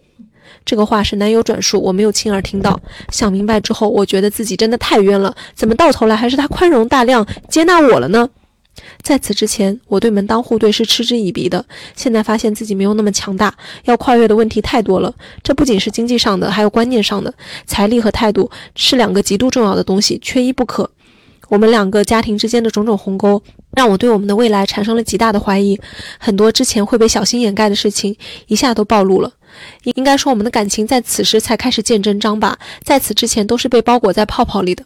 好玩的是，我男朋友说他父母的思想是糟粕。他说他父母问起的时候，他都是说在家里我做家务多，但实际上确实男朋友承担了大部分的家务。这点上他对我是有保护的。我一开始觉得这个男人真好啊，但是现在我不这么觉得了。他父母的观念是错的，我们本来就不应该按他父母的想法生活。男朋友对我所谓的保护，并不是真实的保护。有问题的是他的家人，我为什么要对男友的行为感恩呢？那本来就是他该去解决的问题呀。另外一个思考是，当他说我嫌贫爱富的时候，我又开始反思了，是不是我说的太过分了？No，因为我们在一起之前，我就知道他是农村小孩，还有两个姐姐，猜也知道对方家庭是怎么回事。如果我嫌贫爱富，我并不会和他在一起。当对方戴这个帽子的时候，不要显出自己愧疚，不要承认自己错了，要反思自己，私下去反思。因为如果对方给你戴这个帽子，如果你们还要相处下去，这辈子都会很难。生活里的大大小小的事都有可能触发这个点，而对方站在一个道德制高点的时候，还涉及双方家人，我就真的有口难辩，这辈子都要小心翼翼的生活了。还有一个想法是，钱这个问题真的很敏感，也正是因为敏感，所以早点戳破比较好。这个时候戳破了，两败俱伤。还有一个问题，我想问你和公子，见完家长之后，发现双方的家庭有很大的差异，无论观念、财力还是别的方面，这个差异会对两人的未来生活产生或多或少的影响。家长又难以改变的情况下，你们会怎么衡量要不要继续下去？以及双方如果要继续，可以做些什么呢？很简单，你对象是怎么想的？对我也是这么回答他的。我就是说。我觉得你们至少要对你们之间的这种所谓的差异要有清晰的共识，而且生活上他的原生家庭就是这个样子了，对吧？我们都已经很清楚了。那你们以以后要怎么生活？其实生活上怎么保持距离，要有非常具体的想法，否则其实肯定是后患无穷的嘛。就我从他第一句就是那种给你妈买礼物就是要便宜点的那个，我已经开始生气了。对啊，我不是说就是要人家钱，是因为我觉得你既然要送礼物。那你是不是要真心一点呢？便宜为标准的话，让我就觉得你根本就不是诚心要送礼物啊！你不是诚心要送礼物，你要去我们家那种，我的整个感觉就是你并没有要认真对待这件事。从那里开始，我就已经觉得 这个男的很有问题。然后他们家说要娶一个那个什么赚得多、赚得多、花的少的女的，那实惠。对你对象怎么说呢？你对象对这个是不是觉得他们说的很对，就是要找这个这样的老婆，还是说把这个话转述给你，用就是批判，就是？我我觉得那个他在叙事的叙述的过程中，对方指责过他嫌贫爱富，我觉得这是一个非常严重的指责。嗯，一旦你被这样指责过了，我就认为他确实认同他们家里说的话，不管他嘴上是怎么说的。我觉得一旦被这样说了，你就赶快承认，然后分手。你说对我就是个这样的女的，非常垃圾，嫌贫爱富，拜金，所以我配不上你，我们赶快分手吧。对，而且他说他还有一个。点就是他为什么把结婚提上日程，就是因为他爸爸得癌症了，所以家人希望我早点结婚。我觉得这个场景真的太典型，综合了很多要素。对，我就觉得其实我们就从功利一点的角度来看哈，其实这种时候，如果女方你因为家里人呃生病了，然后家人本身就已经急着想要催你结婚，但是你这个信息一旦透给对方之后，对方也会认为啊，那我把你拿捏了，嗯，对吧？没错，就像那种。你怀孕了，嘿，那我们就可以少出点彩礼了。反正你除了我家，你也不能嫁到别的地方去了。对呀，哎，其实根子上的问题还是这个人。如果你要跟他一起生活的话，那他对他的这个家庭，他到底是什么态度呢？不要管他嘴上怎么说，要看他实际怎么做。其实我觉得这个男的在目前我们听到的这些事情过程中来看，我并不觉得他做的非常的好。他的所谓的保护，其实也这种顺着他父母的观念的一种很虚伪的保护嘛。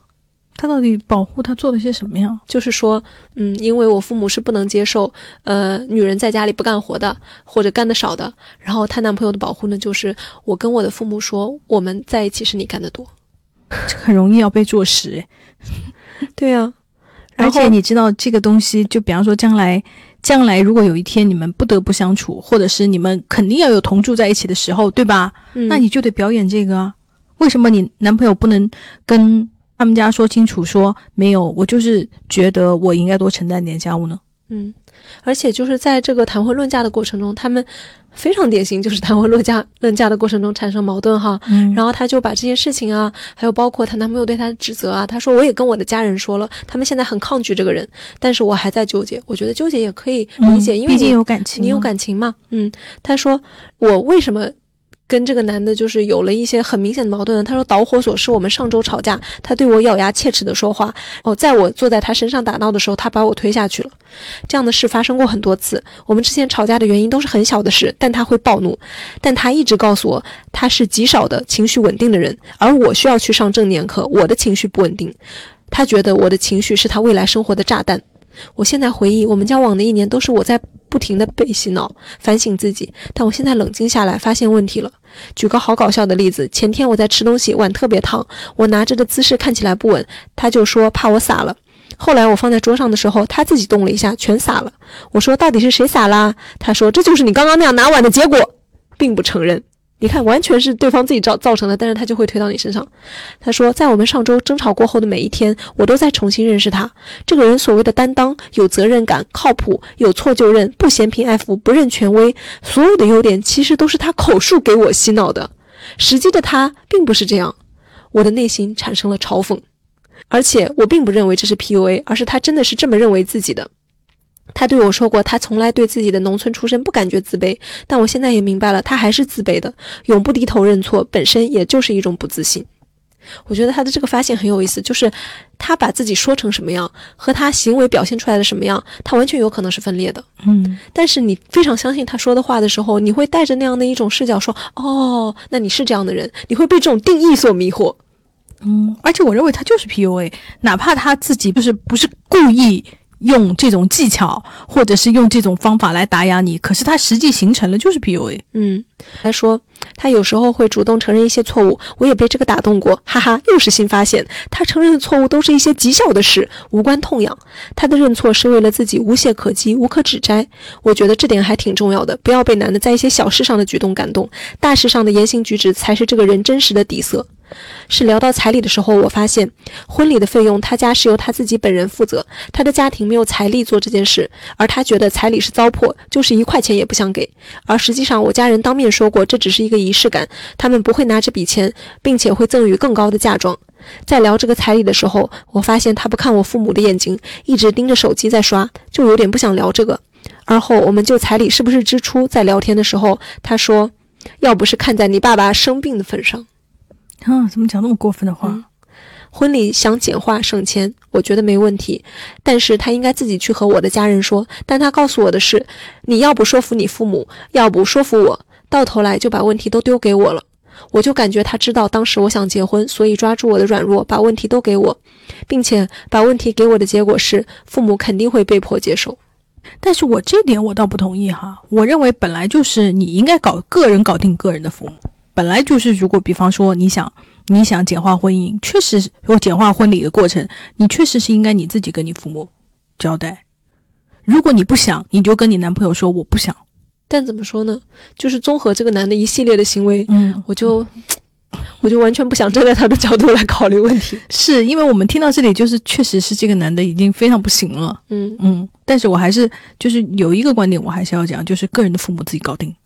嗯嗯，但这个其实大前提是你们两个对你们你们是有共同的共识，你们对你们想要的生活有非常清晰的认知。就跟前面有一封信里面一个女生讲的，就是其实婚前产生很多矛盾，有一部分的原因是因为大家没有真正的独立。其实有些时候，甚至你不是真的知道你想要什么。而且还有一个就是，如果你把你父母如何就是丢给你的另一半的话，其实你在中间去失失去了很多洞察的，以及失去了很多主动性的，因为你并不知道他们之间会怎么沟通，以及你也不知道他会说什么话。比方说他替你做了一些保证，你是不知道的。所以我认为，就是在这个过程中，也不要认为把这个丢给对方，好像是一件我很轻松的事情。其实不是这样，你我觉得你是失去了主动性和主动权的。你和伴侣的父母沟通的时候，你需要在场。还有一个原因是因为，其实对于父母而言，你的伴侣是陌生人。对于伴侣而言，你的父母是陌生人，他们唯一信任的人是谁呢？就是你。嗯，所以，唉，虽然非常的麻烦，但是有些时候，你作为一个第三方的调和势力，你确实是必须存在的，因为你是场上唯一受到所有人信任的一个人。我曾经看过一个女孩喜欢这种，就是把这个事情都丢给自己老公去做，说那你就跟就是你爸爸把你交给了老公，其实你就变成了一个这样的角色。其实你不应该成为一个这样的角色，你是有你自己的独立性的，你是一个人，是有一种啊，我老公很宠我，我老公和我爸，哎呀都商量好了，呃，他们已经给我安排好了，我反而就是你知道，他活在那种宠爱的那个梦幻里。但是我是觉得，你不要丢掉你的主动权，不要丢掉你是一个你是一个独立的人的这个东西。嗯，但是其实与此同时，我们也更应该强调的就是婆媳矛盾，就是这种女生。跟所谓对方父母之间的矛盾，如果是异性恋的话，那这个男的他其实就是要负很大责任。没错，很大部分的情况其实是女的付出了很多的情感劳动和就是情绪上的消耗，然后男的呢就是啊不关我的事。对，甚至男的都会觉得，哎呀，结婚这个东西，哎呀，你决定吧，反正按你的喜好来，你你想干嘛就是我配合。嗯，这个就像是吃饭的时候说随便一样的，他说随便，并不代表着他真的没有意见。他还是有一个一票否决权，然后与此同时，你做的一切事情都像是要给领导汇报一样。嗯，没错。我们今天讲了这么多见家长的，也不能叫规矩吧，也不能叫技巧吧，就是大家相关的经历，对对。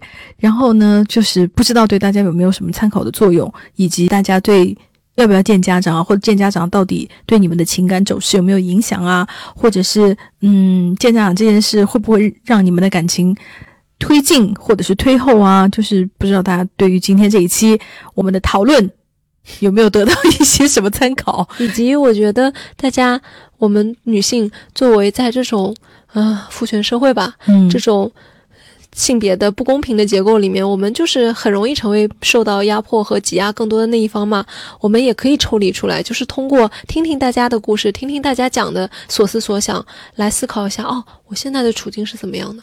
嗯。嗯，就今天让我蛮触动的，就是其实很就是当然，大多数家庭都是肯定是爱自己小孩的，但是有很多情况下，不管你处于的社会也好，家庭也好，它都是一个父权制的，你的家庭很可能也是在为这个社会妥协而剥削你，所以就是这个是让我就是觉得哦。因为你知道，我原来一直都是认为啊，那你自己家嘛，肯定就是为你说话嘛。但是有的时候也不一定，就是大家对于这点其实是要稍微警惕起来，因为你对于自己家通常是很放心的嘛。总之就是希望大家有什么别的想法呀，包括你觉得嗯，我的故事更精彩，然后也想。跟我们继续分享和交流的，可以发私信投稿给我们。其实我们每一期的那个 show notes 就是节目简介里面，其实末尾都有我们的联系方式，就是我们的微博。如果你有一些你不方便留言的，留在评论里面的，你可以在微博上发私信给我们。